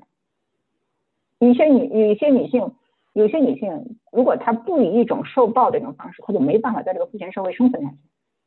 所以，受遭受这个暴力、遭受剥削，是他们参与这个父权社会的一种方式，是他们和父权社会联系、连通、血肉连通的一种方式。这很残酷，这这但这是事实。所以，为什么有些女性她无法离开一个暴力的丈夫？为什么有些女性会选择加引号选择从事代孕？所以，这个父权制的暴力是什么呢？这个父权制的结构性的暴力是把这个女性的血肉都和她搅和在一起了去实现。那我们怎么？那我们怎么来去消除这个消除这样的一个父权制的结构？我们可以退出吗？如果我们退出了，我我们我可以我我这个这个我我指的是就是说我们不能够我们不能够把这个觉得这个呃觉得这个代孕或其他这个父权制的问题，它是这个是像一个赘生物一样，我们给它电，我们给它电电，我们给通电，我们给那个电疗，我们给治烧，然后这个病症就切掉了。不是这样的，而且在这个过程当中，往往是那些被哀其不幸、被怒性不争的受害者，也被当做了该该被切割的这个病者。所以，为了说明这个女性被卷入这个剥削机制的复杂多样的复杂性啊，就我我想介绍一下这个代孕的机构对不同的女性、不同面向不同的受众、不同的利益相关者，他做了一些宣宣宣传。我曾经花了很多信息呃时时时间去看这些女性、这些机构发出发布的这些信息。首先是你看一个代代孕机构建立的网站，非常非常的正规，很专业。第一很专业，第二非常的有爱，他们的呃那个网很专业，会展示出他们有各种各样的专业的合作。嗯，第二就是他们的非常有爱，他们的网站很多都是暖色调的，嗯，非常的给人一种恩爱。然后呢，还有发布很多非常杜撰的成功的案例，怎么通过代孕的一个幸一个家庭在实现了他们的幸福，而且还设有一个 QQ 一键交谈。呵 呵一键就可以一一键，嗯嗯，就就能就能就能把你的代孕的孩子通过通过通过通过你的案件给你输送来，对吧？所以这是对这个对他们的顾客户发布的一种网站。然后还有就是对孕母的招聘信息，这些代孕机构他们会在底层一些就比较爱用的那些贴吧啊这类地方发布一些软文，然后这些软文往往都是一些叙述的都是一些非常悲哀的女性故事，实际上是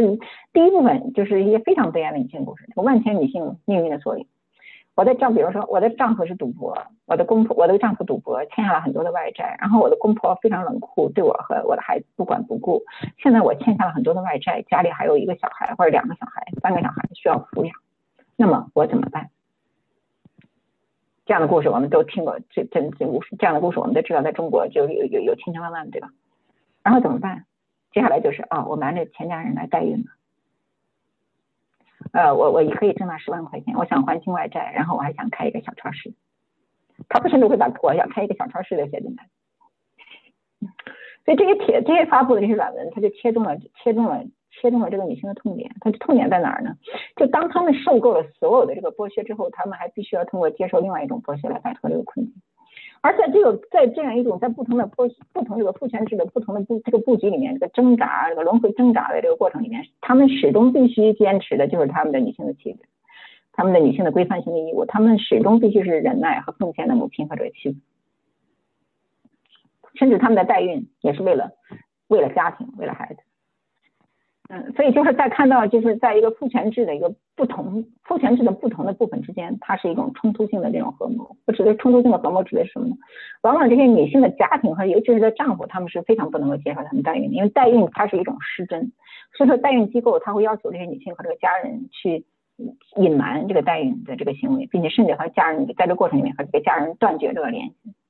所以，就是一个为父权家庭牺牲的女性，还必须在去隐瞒父权家庭状况下来完成她这个牺牲，而她这样的牺牲的义务和她这种孤立状态，就是代孕机构对她进行这个身体控制的一个基本的条件。我觉得在这个境遇里面，最重要的并不是这个参与。现在我觉得，在这样的机构里面，在这样的境遇里面，最重要的并不是深陷其中的女性是不是绝对的贫困，而是这些不同的父权制的一个冲突合谋，怎么利用了女性的性别的困境，并且因此能够。成功的对他们进行一个侵入性的一个身体的迫害，然后第三种宣传就是对这个卖卵的这个男性年轻女性的这种宣传，就最现中国中国的这个奇观哈，就是最现代化的大城市和最高的学府里面，密密麻麻覆盖是覆盖了这个取卵这个宣传，在这个虎视眈眈里面，随时随地捕捉这个女性的一个恶势，就说这个就是这个这些这些宣传背后演的这个社会真相是什么呢？其实。边缘的中产女性，往往是年轻的、受过高等教育的，但是却缺乏稳定稳定的生计，而实际上在大城市里面处于一种归呃脆弱和孤立状态的这种女性，就是这些取卵取卵的广告的这样的一个猎物猎物以及呃猎物，在他们安全没有保障的时候，他们随以及在安全没有保障的情况下，这些边缘的中产女性随时可能会落入这个取卵的一个陷阱，而与和相结合的是什么？它相结合的是什么？这个消费就是这个消费主义，对吧？网贷之类的。这个消费主义的危害非常可怕。它不仅仅是让你买不需要的东西，是要用你出要求你出售你的身体来去廉价交换这些根本你根本不需要的东西。比如说，你为了一个几年后就一钱不值的苹果，你就出售你的身。你看这个消费主义，所以这个消费主义的残酷，它危害它不是让你不是远远不是说让你买一些不需要的东西，不是这样的，不是这样的。它跟最残酷的一个身体伤害它是连通的，所以就为什么这个资本主义它就是绞肉机？当然，这种绞肉机的这个面向，资本主义面向，在这个林荫式的女权主义这里那是看不见的。然后，但是我想恰恰就是想说的，就是说这个林荫式的女权主义，它跟这个绞肉机式的资本主义，它也是一种合作关系。为什么？因为女性必须要往前一步，才能不被不陷入被暴力取暖的危险之中。你看多残酷！所以我想指出，就是说我我刚才我说的是代孕产业在这个在几个不同面向上发布的一个信息哈，这几个不同的面向可以让代孕产业这个运作建立在这个阶级和性别的一个不平等之上，并且还用这几个在这几个不同面向上的立足点来相互的掩护。比如说，你说女性代孕很残酷，他就说我解决，他就说这些，他你说代女性代孕很残酷，他就说我这个解决了这个女性的女性自己所要的这个所女性自己的这个经济需求，你说这个对吧？所以这些所有这些被压迫的女性、被取卵的女性和被代孕的女性，她们是还就在这种情况下，她们是都被同一被同被被同一个被同一个产业所压迫，但她们却是被分割的。而且他们还有阶级的差异，还各自陷在各自的困境里面。一个被取代的女性可能从来都没有设想过自己的卵子会放在谁的身体里，对吧？继续，我会尽快的结束。所以第三点就是我相关的，就是说我想说的，就是说，所以我就相关的，我就想说，就是说，在这个代我们跟这个代孕产业的搏斗，我们不能只看到跟代孕这一个战线，就是它，所以可能当然，所以可能就是说，恰恰可能因为我们在这。其他战线上、战场上完全无能为力，我们可能才把焦点去聚焦在代孕是否应该合法化上。我不是说这是错的，就是说我的意思，我的问题是，就是如果代孕本身就是一个结构当中的寄生，那我们怎么把直接把它切割出去？就女性的贫困、女性的生计、女性被这个父权家庭这个那个剥削和利用的困境，这个消费主义对女性的呃对女性的这个那个压迫，这个女性安全的无没有保障。当然还有这个父权家庭的，呃父权血缘产生的执念，这不是一个个人，都不是个人的问题了。就我想提出这种结构性的图景，不是想告诉大家说这是一个无解的难题，我指的是就是说从在战略上我们的眼光必须看到，就是代孕这个问题背后背后，它是一个呃，它它是它呃背后在在这个父在这个它怎么怎么安身藏身在这个父权制的压迫性结构里面，嗯嗯，所以它不是一个可以切割的一个赘生呃切割的一个赘生。但我但我想说，它也不是不可以被斩断的一环。我我希望今天还有时间去讲。所以就说可以回到现在，我要回到关于这个关于这个代孕，我是什么态度？第一就是说，现在我反对合，我我刚才已经说了，我反对这个合法化。嗯，我反对出这个代孕的合法化。我我知道我们的政府在禁止方面做的非常不好。但我我我觉得我们的政府在管理方面更不具有能力，而且政府还无时无刻的不在迅速，所以就不行。嗯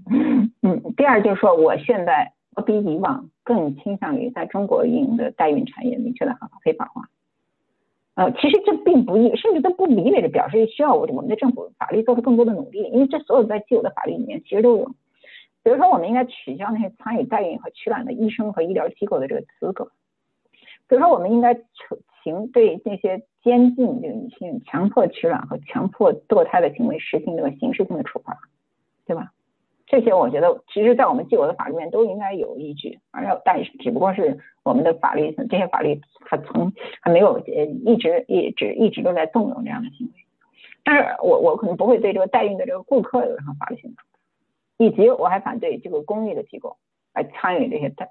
代孕的这个的参参与一些代孕的呃嗯嗯。推荐或者销售，所以我我我想说的是，我今天的观点比我二零一七年的观点可能有了一些改变。这是因为我更多的考虑了这个代孕剥削，更多的呃考虑了代孕剥所造成的剥身对女性的身体剥削的严重性。嗯，而且我也一直都知道一点，就是说代孕并非一个应该被制度性满足的一个需求，呃，以及代孕实际上是一个暴力黑产。以及代孕它不是源于，它是源于女性的困境，但不是源于绝对贫困，这还是有区别的。我还要补充一点，就是关于这个代孕是不是正当这个需求，我没有做出这这一点，我没有做出这个辩论。我不是想说说异性恋夫妻才有生育权，其他人没有，所以寻求代孕没有，因为你没有功能去生育，所以你就生寻求生育这个寻求代孕这是不合理的。这个不是我的观点，因为这个观点会把生育权归因于本质主义，这是我反对的。我说的就是人人都有这个需求。但是你这个需求不一定要被制度性的满足，这是我的观点。嗯，但是就是说要更更广泛的去看的话，我觉得还要提出来，就是说代孕其实还反映一点什么呢？就是这个性别不平等这个全球化的布局，来导致这个不平等的顽固和这个扩散。所以今天人们能够讨论的公共政策，最多就是在国家的层面，在国际层面，人们几乎没有协调治理不平等的性别不平等的这种可能性，对吧？所以这也就导致了，就是这这也是导导导致，就是我们今天我们要是只是在一国之内，嗯，再去讨论代孕合法非法，其实这个也是个这这个这个这个也是非常困难或者有限的。所以就是我刚才说的这，我刚才说了这么多，好像最多我还是站到了反对代孕这一边，对吧？就是说我想强调的是什么？就是但是我想强调的是什么？在这个得出这个结论之前，我经历了一个这样的一个漫长的一个过程，这个过程对女权主义，我觉得对女权主义来说是非常重要的。如果你要今天，如果如果我们的对话，如果你要说反对代孕，那我也要重新问你一遍，是为什么？我们不要就结论来对暗号。我我觉得我们要就这个过程来去仔细的讨论。就我不想让我们在这样的一个过讨讨论过程里面，这个珍贵的一个知识的一个产出来成为这个极化的集成品。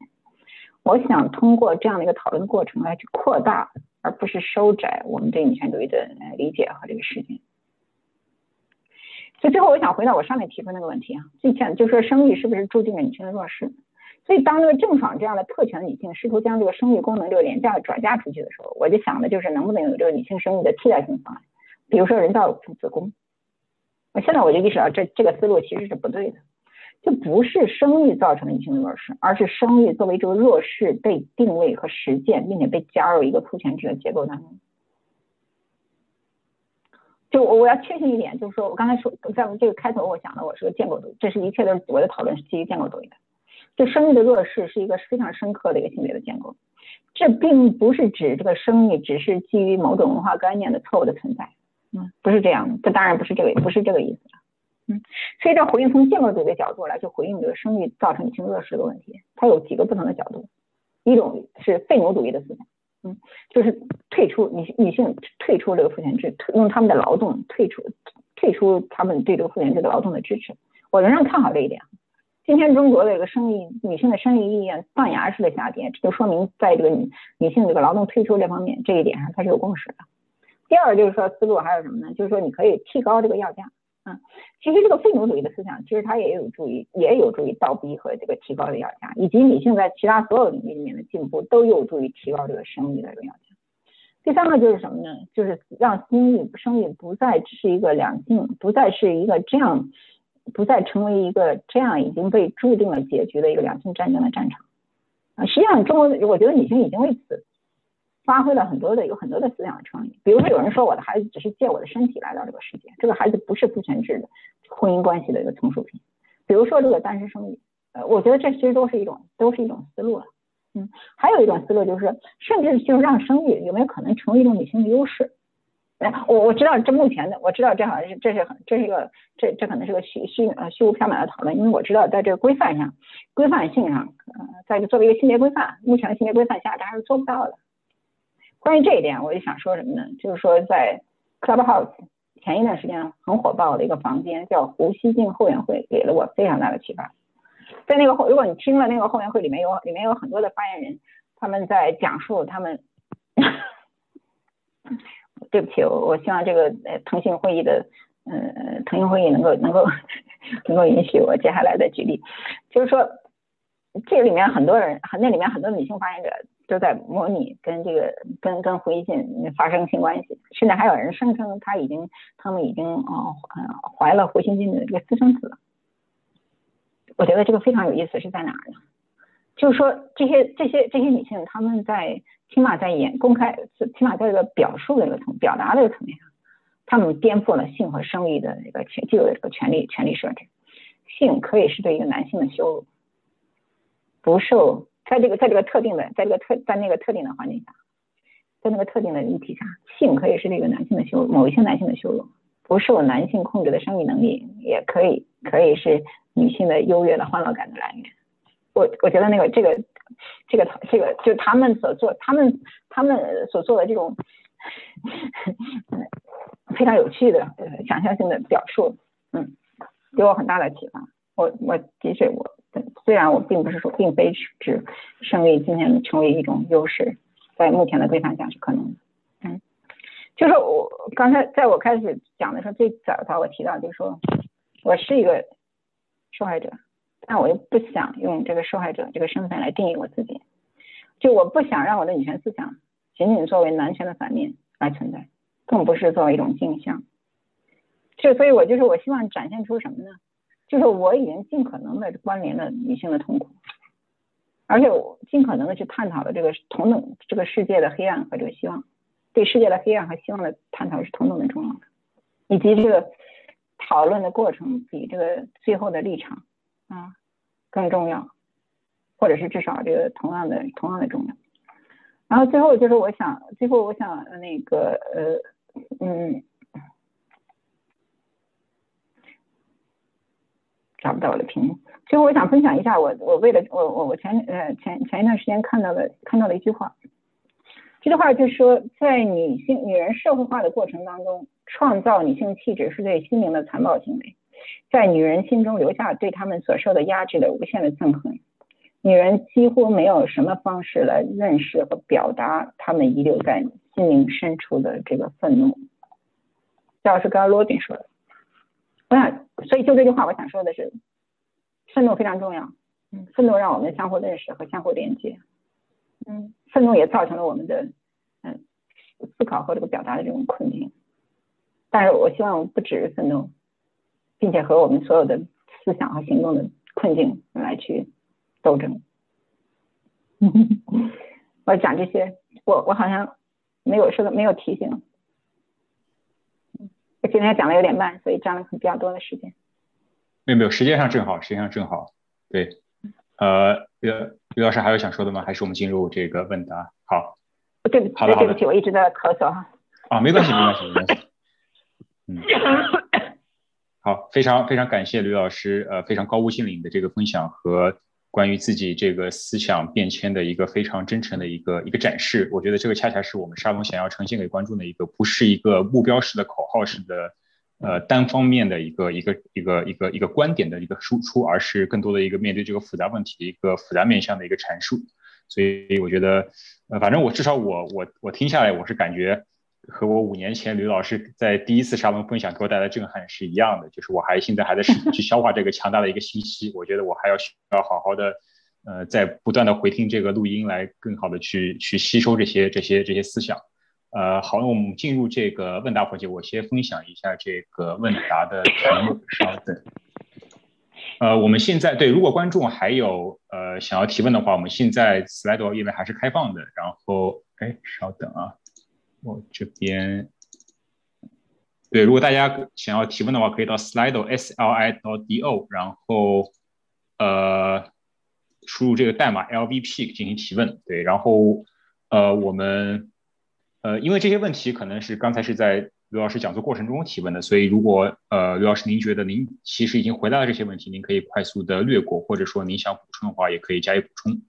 呃，那么我们现在按照这个问题的呃得票顺序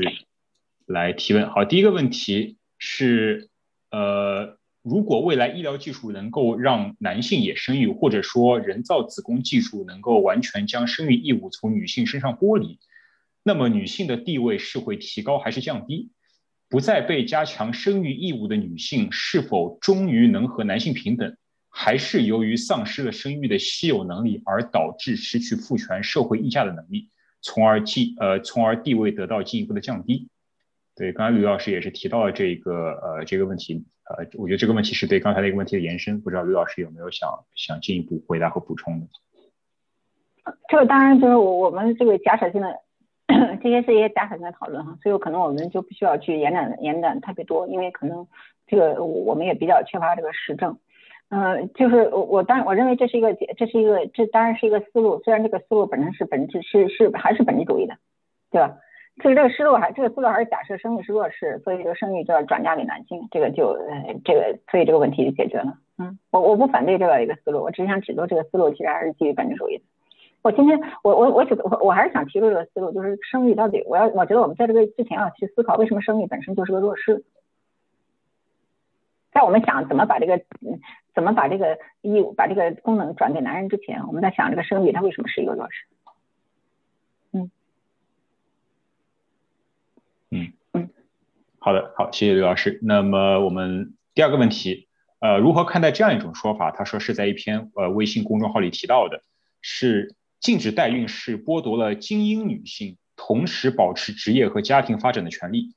然后他想问，如何看待精英女性和代孕这两个阶层呃的潜在矛盾？嗯嗯，这个这个这个问题很有意思，我觉得就我觉得嗯就是也可以可以我们可以去嗯补充一下哈，就是说这个职业和发展职你职精英女职业女性要保持这个事业和这个家庭的这个平衡。嗯，这这这这本身这这就是一个资本主义迫害的结果，对吧？男人就没有这个职业和家庭迫害的这个平衡的这种需求，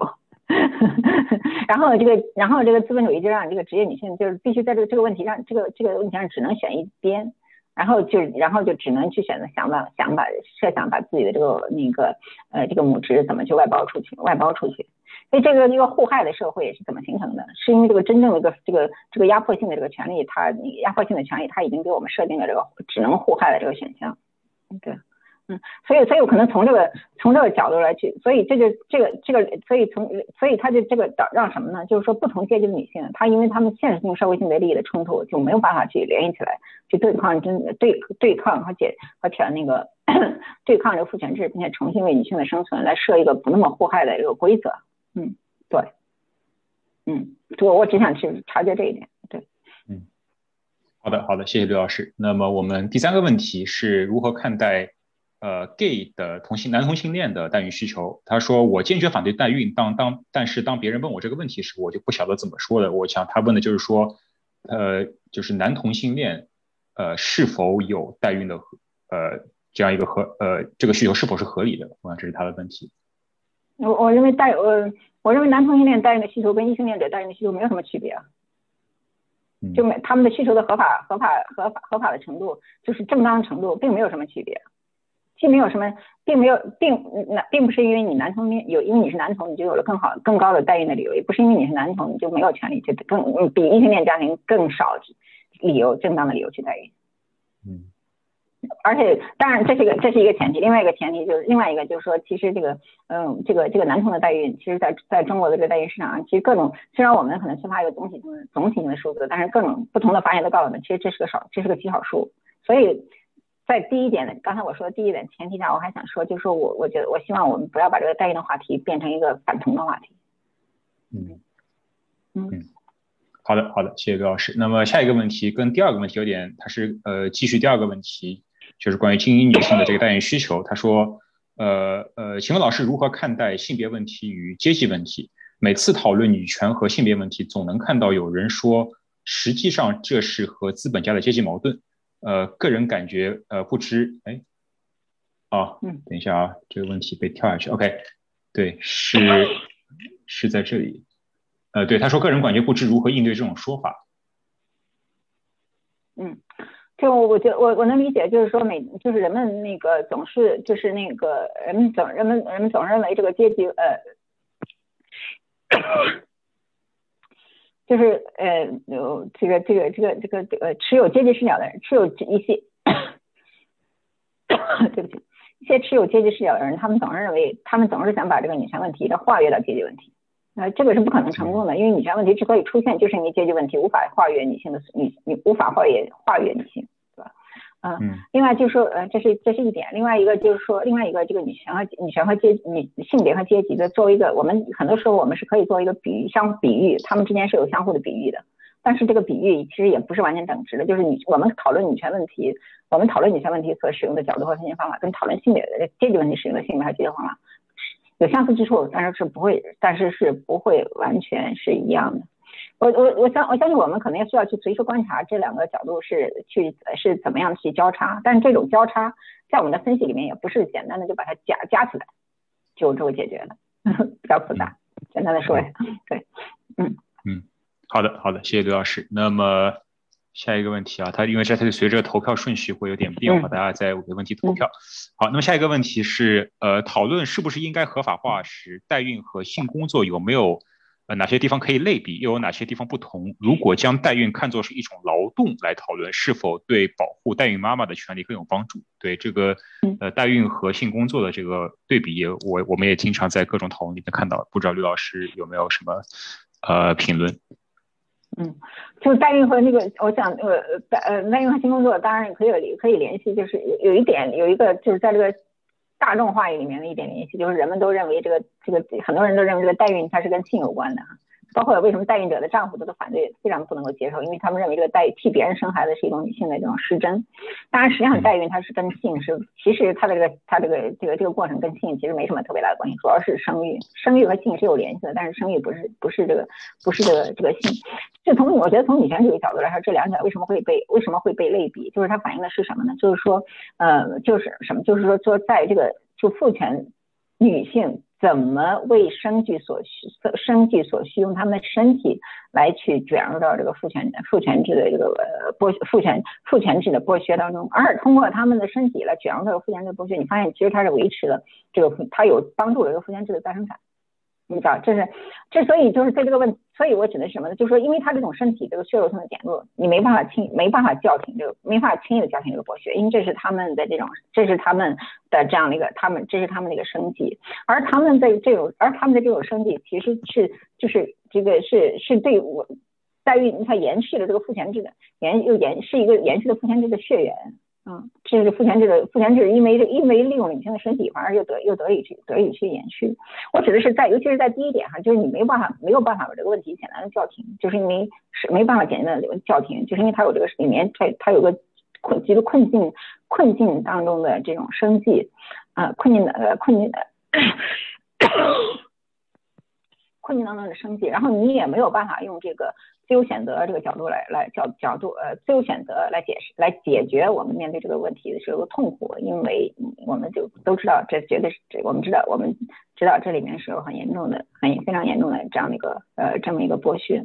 但是就是说但是代当然代孕这个就是代我觉得代孕在这个一个在这一个代孕的阶段里面，你这个遭遇的遭遇的这个呃遭遇的这个这个这个呃呃迫害，当然比这个性工作它要深重的多。嗯，因为嗯嗯，而且而且就代孕，现在在中国其实还是完全是还是其实还所处在是一个是一个非常灰色的一个非常灰色的一个地非常灰色的一个一个地带啊，这个真这个广告的铺天的啊，到底公呃公开到处都是，就是老所以嗯我我觉得所以就是说为什么，当然所以就为什么就是像代孕和性工作这个问题，在女权在像性工作。是否合法化在女权主义当中是无穷无尽的被讨论的。我其实我不认为，很多时候人们有一方认为这个问题已经有了结论了，但其实你发现另一方始终都没有被说服。我我指的是就是说，对，比如说性工作到底合法还是非法，还是是非对化等等，你发现这个讨论在女权主义的社群里面始终都在始终是都在这个继续的。就我我我我觉得我我也基基于中国的案例就有有有所参与。对我我我还是所以就是可能嗯。我我在对这个这样的问这个问，所以就是这样的问题，它会对女权主义重要，就是它会它要去呃，让我们非常典型的一种非常典型的告诉我们，要让让我们提醒我们要提出问题，就是我们怎么来看待这个这样在这样的一种被卷入性的被卷入的这种剥被身体被卷入的这种剥削，所以还是那么这答案可能可可能不一定有这个马上就大家就要统一的或者单一的这个单一的这种答案，这个讨论就终止不了，一直都会继续下去。性工作的讨论合法化一直都在被争议，你在群社社在社群里面是一直也是一直都被争议。这代孕当然是一种劳动，这怀孕就是一种劳动。就是你很多，这是我的观点呢，就是说很多人认为，就这个我们这个主主流社会就认为怀孕就不是种劳动，就是轻而易举躺着躺着，你随手女性随手就完成，顺带的就完成，不是这样的，对吧？怀孕是九个月无休日夜无休的这种持续的劳动。就女性的就随时不是待着的，就是每天就是在忙着这个造造手造脚，对吧？这觉得这觉得这绝对这是一个劳动。当然，我承认，我认为不仅仅对待保护我，我不知道对我，但是我这个角度可能对于保护这个代孕母亲可能不一定特别有帮助，因为她跟因代孕母亲遭受的这个剥削是非常深重的。但是对我们理解这个女性，理解这个其他其他一般的这个怀孕女性的，那这个付出可能是有帮助的。嗯，代孕怀孕是一种无酬劳动，怀孕是一种没有被这个社远远没有没有被这个社会无视和低估的这个女性的呃无酬劳动。嗯嗯，好的，嗯 好的，谢谢刘老师。那么呃下一个问题呃下一个问题有点长哈，我读一下。呃，资本永远在开拓呃新的前沿。当父权这种结构符合资本的利益时，他们合作；当这种结构开始阻挡资本的获利时，他们引号解约。比如，当资本需要更多的自由女性时，所谓的母呃，比比如当资本需要更多自由女性时，然后所谓母职古今中外一直存一直是在被分割的，奶妈、保姆、仆人、厨师、家庭教师、私人裁缝、个人助理、情感劳动等等，父权下的母职被资本分割出售，资本在未来的某段时期是否会成为女性解放的助力？这个这个观点很有，这个观点挺有意思。只不过呃，所以呃，就是，但是回到这个问题，我觉得，呃，可能答案，我我我相信提问的人跟我一样，可能也不会认，也会认为这可能不是一个单一的答案。我看中的是什么？这个女人是一直都在这个搏斗。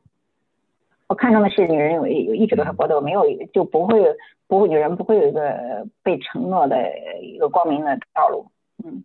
是，而这个所有每个每个呃，跟这所有的这些社会的主导力量之间都是一个搏斗的关系。我我不是我的，在这个搏斗可能是残酷的，有些女性会会会会会失败或者牺牲，有些女性会会会会获益，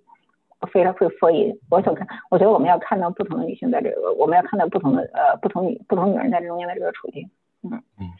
嗯嗯，好的，好，谢谢刘老师。那么下一个问题啊，很简短，他是想哎啊，我们先看这个啊，呃，请问吕平老师如何看待世界范围内生育率的下降与女性生育意愿降低？这是否可能带来新世界？呃，世界的新的格局？我我其实不太清楚这个世界范围内生育率是否这个下降，因为我知道，就是比如像在非洲国家，它的生育率还是很高的，嗯，然后这个中国这个生育率下降的趋势，其实也刚出现，这个刚出现这个不久哈，所以我我我我其实没有那么大眼光能看到这个，能看到这个，能看到这个世界。我看到就是在在中国，它绝对引起了一个负前值的一个危机。从这一点上来说，呃，从这一点上来说，我我我不敢我不敢说我乐见其成哈。嗯，我觉得这是一个，我我至少我觉得这个呃，我 我觉得负前，起码我我觉得这个危机危机是个敲一个警钟，对吧？然后就是我我我也想看到，就是说那个。呃，这个危机怎么来去倒逼我们的倒逼这个父呃，第一就怎么来倒逼我们的父权制有没有可能对女性做出一些个让步？迄今为止，我们的国家在这个因为为了缓解生育，为了提高生育率，对女性做出这个政策性的怀柔是非常非常非常有限的，是极度有限的。但是也不是没有，比如说我曾经注意过。中国终于开始尝试这个这个硬膜外麻醉，这个嗯那个分娩无痛分娩了，这么多年都没有尝试，这么多年这么就这个技术都没有被普及，终于现在中国就开始这个卫生部开始呃卫卫生呃卫健委开始考虑了，真是造福，真是感恩啊！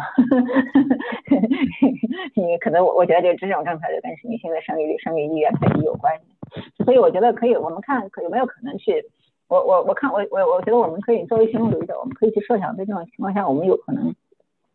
有没有可能通过女性的生命来去倒逼这个一些对这个女政府对这个女性权利的一个呃这个这个这个这个让步？嗯，对，嗯对。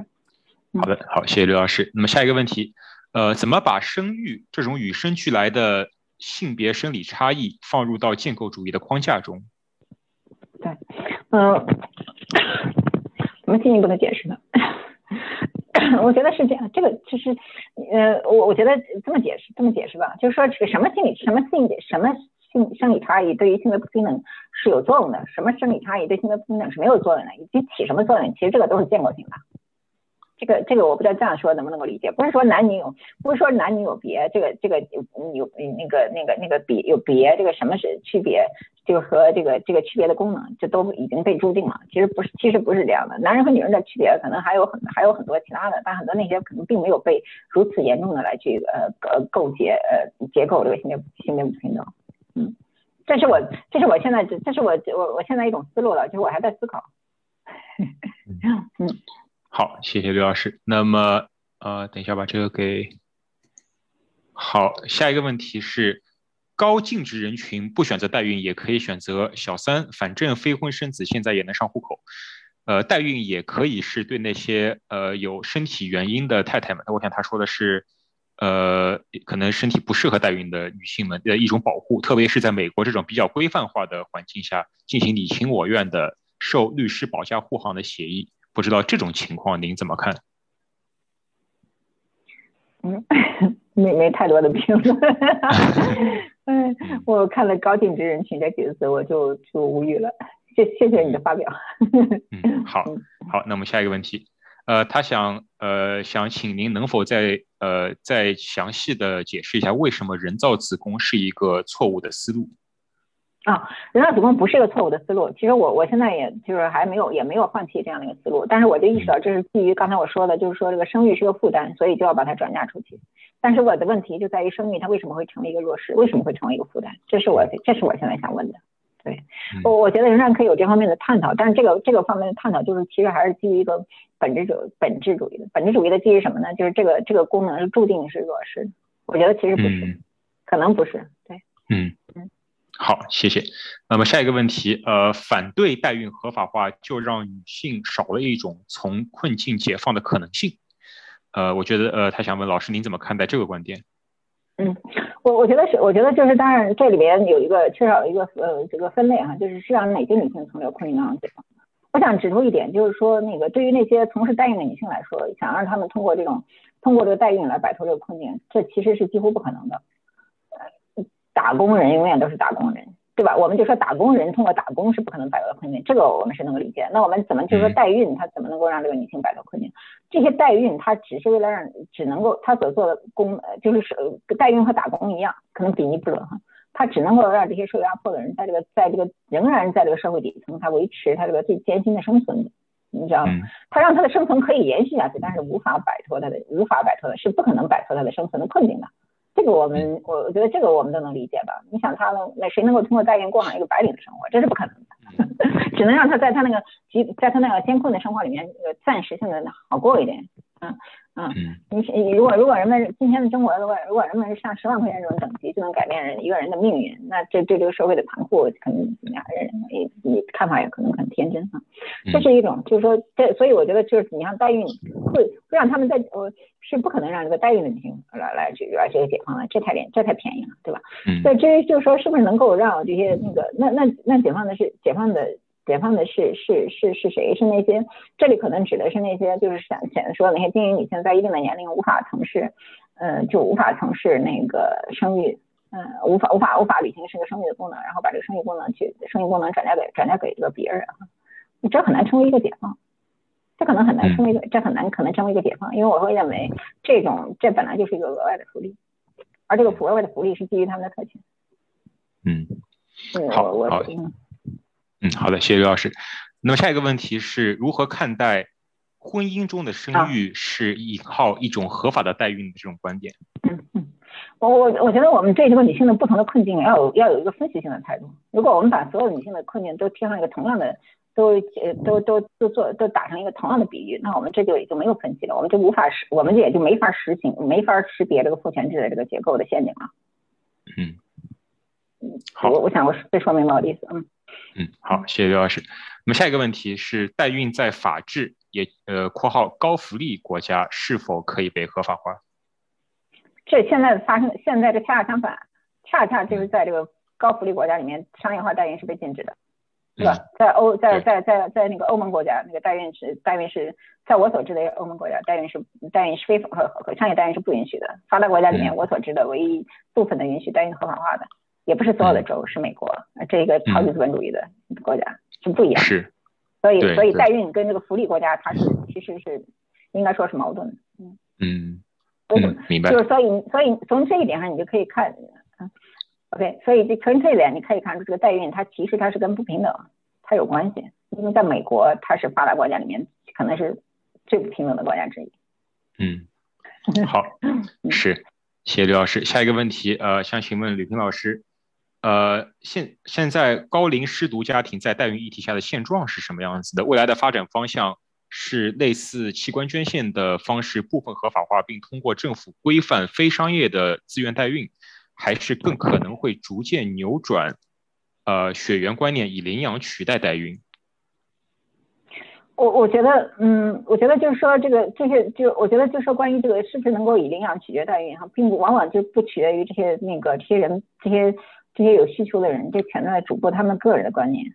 一个就是是一个就是我们的政策对于领养有太多的限制。嗯嗯，就是我们人们其实现在需要领养的人非常多，但是实际上领养的资源根本就满足不了。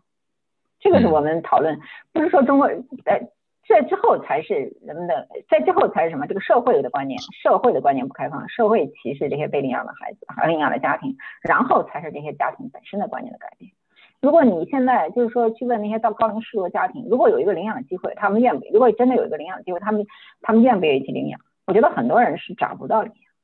嗯，这个我觉得对这些家庭需要公平。所以就是说，这就是让我们什么呢？就是政策的这个限制。其实政策的限制就是让我们的让我们只能在一个别无选择的情况下来讨论我们该怎么办。这对我这这呃这这所以所以就是这个房间里这个房间里面它已经有大象了，把我们的空间给挤占了。嗯嗯嗯，对，嗯好。好的，谢谢所以我觉得矛盾，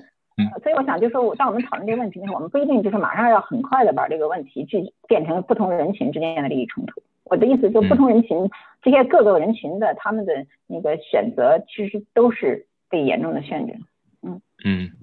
好的好的，谢谢刘老师。那么下一个问题，呃，正式生育价值会成为性别平等的因还是果？没太明白。嗯，对，我知道这个因和果，它不是一个历史，不是一个历，可能不是个历史性的回答哈。就是当我们说，可能不，可能无法做这个，呃，可能无法做这个历史性的判断，可能对。嗯，好的，嗯，没关系，对。好，下一个问题啊，我们还有最后四个问题哈。呃，把代孕放在合法或者非法化的讨论，是否呃，是否呃，给予国家更多关于性别秩序或者生育的管控？呃，是否应该开放并加强相关医疗服务和社会安全网，来减少国家对于生育的钳制？更牵扯到就是我们怎么来去理解我们这个国家的这个实行公共政策的一种常见的一种套路，就是说这个我们这个国家就是说往往是就是嗯把很多那个人们的行为的置于置于一个非法和合法之间的灰色地带，其实是有意识的把人们的行为置于一个合法、非法、非法之间的灰色的地带。这样呢，当我们处于一种灰色地带的时候，其实对这个国家的管控是就让国家的权力可以予取予求，让国家的权力可以有非常大的一个自由度，并且来创造了一个寻租的一个空间，对吧？嗯。所以从这个角，我指的是这些产业的灰色性。灰色性，它真正的真正的这个获益获益点在哪儿？我这个这个这个我们都是可以，是我们可以是我们可以体会到，是我们可以体会到的。而且因此带来带来的这些所有这些，因为争议这些不同的问题，争议这些不同的争议不同的问题，因为在这个在这个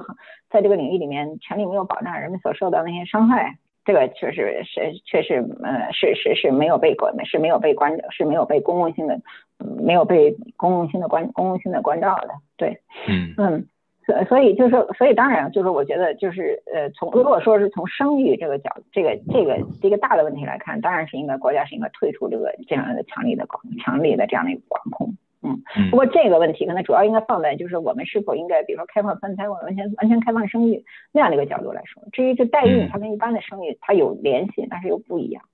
嗯，好，谢谢。下一个问题，呃，能否畅想在未来，呃，在一个理想的社会生育这种，呃，在一个理想的社会生育这种特殊的劳动，应该以何种方式被公平的估值？嗯，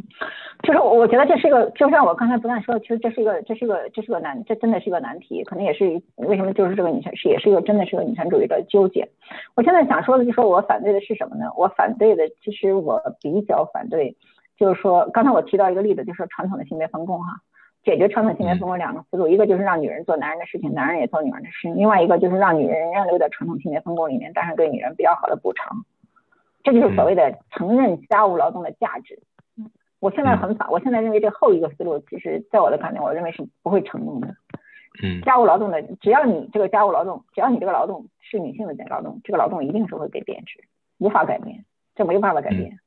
对，这没有办法改变，除非你是解放这个，除非你把这个劳动的这个性别的标签、女性的标签这个去掉，这才，然后这才这才有可能。所以我就说，所以就说我像另外一些女权主义者，非常反对给这个家庭、给这个母亲这个母亲通过这个补贴的这种这种行为。我不是说反对这种行为，认为这个不是一个，这这绝对不是一个，不能是一个，不能是依依赖，这作为一个单一的一个政策，单一的一个政策的单一的一个政政策的一个呃单一的政策的一个设置。嗯，但是具体的生育，生育这个呃，生育这个这个这个这个这个呃这个生育的这个估值，生育的这个估值，呃估呃这个这个这个估值，就是说，嗯嗯，我刚才提了，我现在不是没有一个简单的答案，就是前上我提到的，就是有几个不同的思路，一个就是废奴主义的思路，废奴主义的思路就是取消、退出、不生育，然后用不生育来去倒逼来对价，对吧？我可能想到的就是这些，我我我我我。我我我我欢迎大家的观点，我会进，我也会，我我可能我我觉得我我觉得这是非常重要的问题，嗯嗯，好的好的，谢谢刘老师。那么我们这里还有三个问题，要我们就呃以这三个问题结束，我们之后不再接受新的问题了，然后我们可以移步到 Clubhouse 来进行后续的讨论。呃，那么下一个问题是，生育成为一种强势后的社会会是什么样子？嗯，这个呃，我们可以一起想象，但我现在。其实也不是特别有答案，对，嗯嗯，我这个呃，我觉得后两个问题很有意思，对，你可以给大家介绍一次，嗯，好的，那么下一个问题，其实我想刘老师已经解释过很多次了，在这个分享里边，他想问如何说服那些坚持认为代孕者是自愿的、是自主的这种观点，嗯。刚才我刚才其实我提到了，就是这个自愿的自愿，就是这个受受剥削的女性是否是自愿被剥削，这其实是个对女权主义来说是个存在一个这个这个导向的这个错误，导向的这个错误。嗯，这是我刚才已经讲到了。另外，现在我还想提供另外一种角度，就我就说这种自愿、自主和非自愿、非主、非自主，这其实还是一这我我们可以从这个角度理解，这其实还是一个二元论的观点，对吧？有人是自愿的，有人是非自愿的。优越的女性是自愿的，不优越的女性是是是是是不自愿的，这是一种观点。还有一种观点就是认为，她们既然是不受剥削，她们就是不自愿的。总而言之，就是说是用自愿和不自愿的二元来看。其实我你可以发现，就是说我们这些女性跟那些受压迫的女性之间，她也没有截然的区分。就像就像边缘的中产女性也会暴被被暴力取暖一样，女性的困境可能不是一个呃。解放不解放，呃，那个受剥削或者不受削封的，接呃不受不受剥削这样的一个划分，女性的遭遇其实都是在这个暴力体系下的一个过渡性的光谱。我觉得如果说我们用这种光谱来看女性的不同位置上的不同的女性的命运，可能又更有助于我们把这些女性的命运联系起来、连接起来。嗯，好的，谢谢刘老师。那么，嗯，好，我们最后一个问题，呃，和之前一个问题类似哈，他想问，在代孕中，代孕母亲她有一定程度上的自我意识吗？还是说他们的所谓的引打引号的自愿，全是父权制或者消费主义下的不不自知的自愿？这样是否会会把女性放在一个永恒的受害者的身份视角上，而不利于女性的发展？嗯，我我明白这个意思，就是我我觉得就是我我觉得受害哈，就从这个女性的受害的这个角度来去发言，这个就可能是女权主义者永远都不会放弃的一个立场，对吧？嗯，呃，这也是我女权主义的这个这个父自我这个父权的这个这个正当论述和这个行动正当性的这个正当性的这个来源，因为女性的受害还没有被更还其实还远远没有被充分的认识到，嗯。嗯，而且女性的受害她其实。它甚至它不是一种叙述，它是所有的万千女人的这个身体性的这种经历，嗯，对吧？但我我但是我我说这是一个方面，另外一方面我其实我也我我我也同我同我也同意，就是说这个放在一个这个这种所谓的放在女性永恒的受害者这个叙事这么一个，其实是对我们来说其实也。即使是让让我们在也是这个女权主义给可能也也有就是女权主义的给自己设这个困局的一个成分，并让我们不断的重复一个嗯比较匮乏的匮乏的这个这个这个呃单一匮乏的一个声音。在这个我觉得问题就不仅我觉得问题就当然就是我们要看的，我觉得问题不是说我不会说这么看到女性能弄清这个这个我我想把这个话题我我要具体讲一下的话，就是我觉得就是说你要相信就是说。每个第一就是每个女人她都在挣，所有的没有百分之百的受害者，所有的女性都在挣扎，每个人都在挣扎，嗯，每个人是都在挣扎，这是第一个。另外就是不同的女人她有不同的挣扎，在这个不同的女人的挣扎形成了不同的构成了不同的性别的挣扎。嗯，好的好的，谢谢刘老师。那么我们这个问题就到这里结束了。然后我们现在也已经十点了，那么我们大家可以移步这个 Clubhouse，然后最后也是再次感谢刘老师非常这个信息量非常非常大的这个分享。呃，然后我们还有这个单元系列还有两期哈，下一期原定是下一周，但是因为呃林瑶老师的这个日程有变化，所以我们现在是呃不定期的延期。我们之后呃等这个确定了会再分享，呃再通知大家。然后我们，那么我们下一次就是两周之后的周六三月六号，呃周六美东下午两点，美西上午十一点，然后国内是。呃，三月七号周日的凌晨三点可能是不太友好啊，这个抱歉。然后我们是由呃呃这个剑桥大学的博士生社会学系的博士生李在洲带来关于中国代孕市场的田野调查，然后欢迎大家参与。然后我们现在这边的直播就到这里结束，然后我们移步 Clubhouse，呃，那么我们也请刘老师稍微休息一下，然后可以加入到我们的讨论。好，那么这现在这个分享就到这里结束，谢谢大家，我们 Clubhouse 见，再见。辛苦了，辛苦了。谢谢刘老师，拜拜。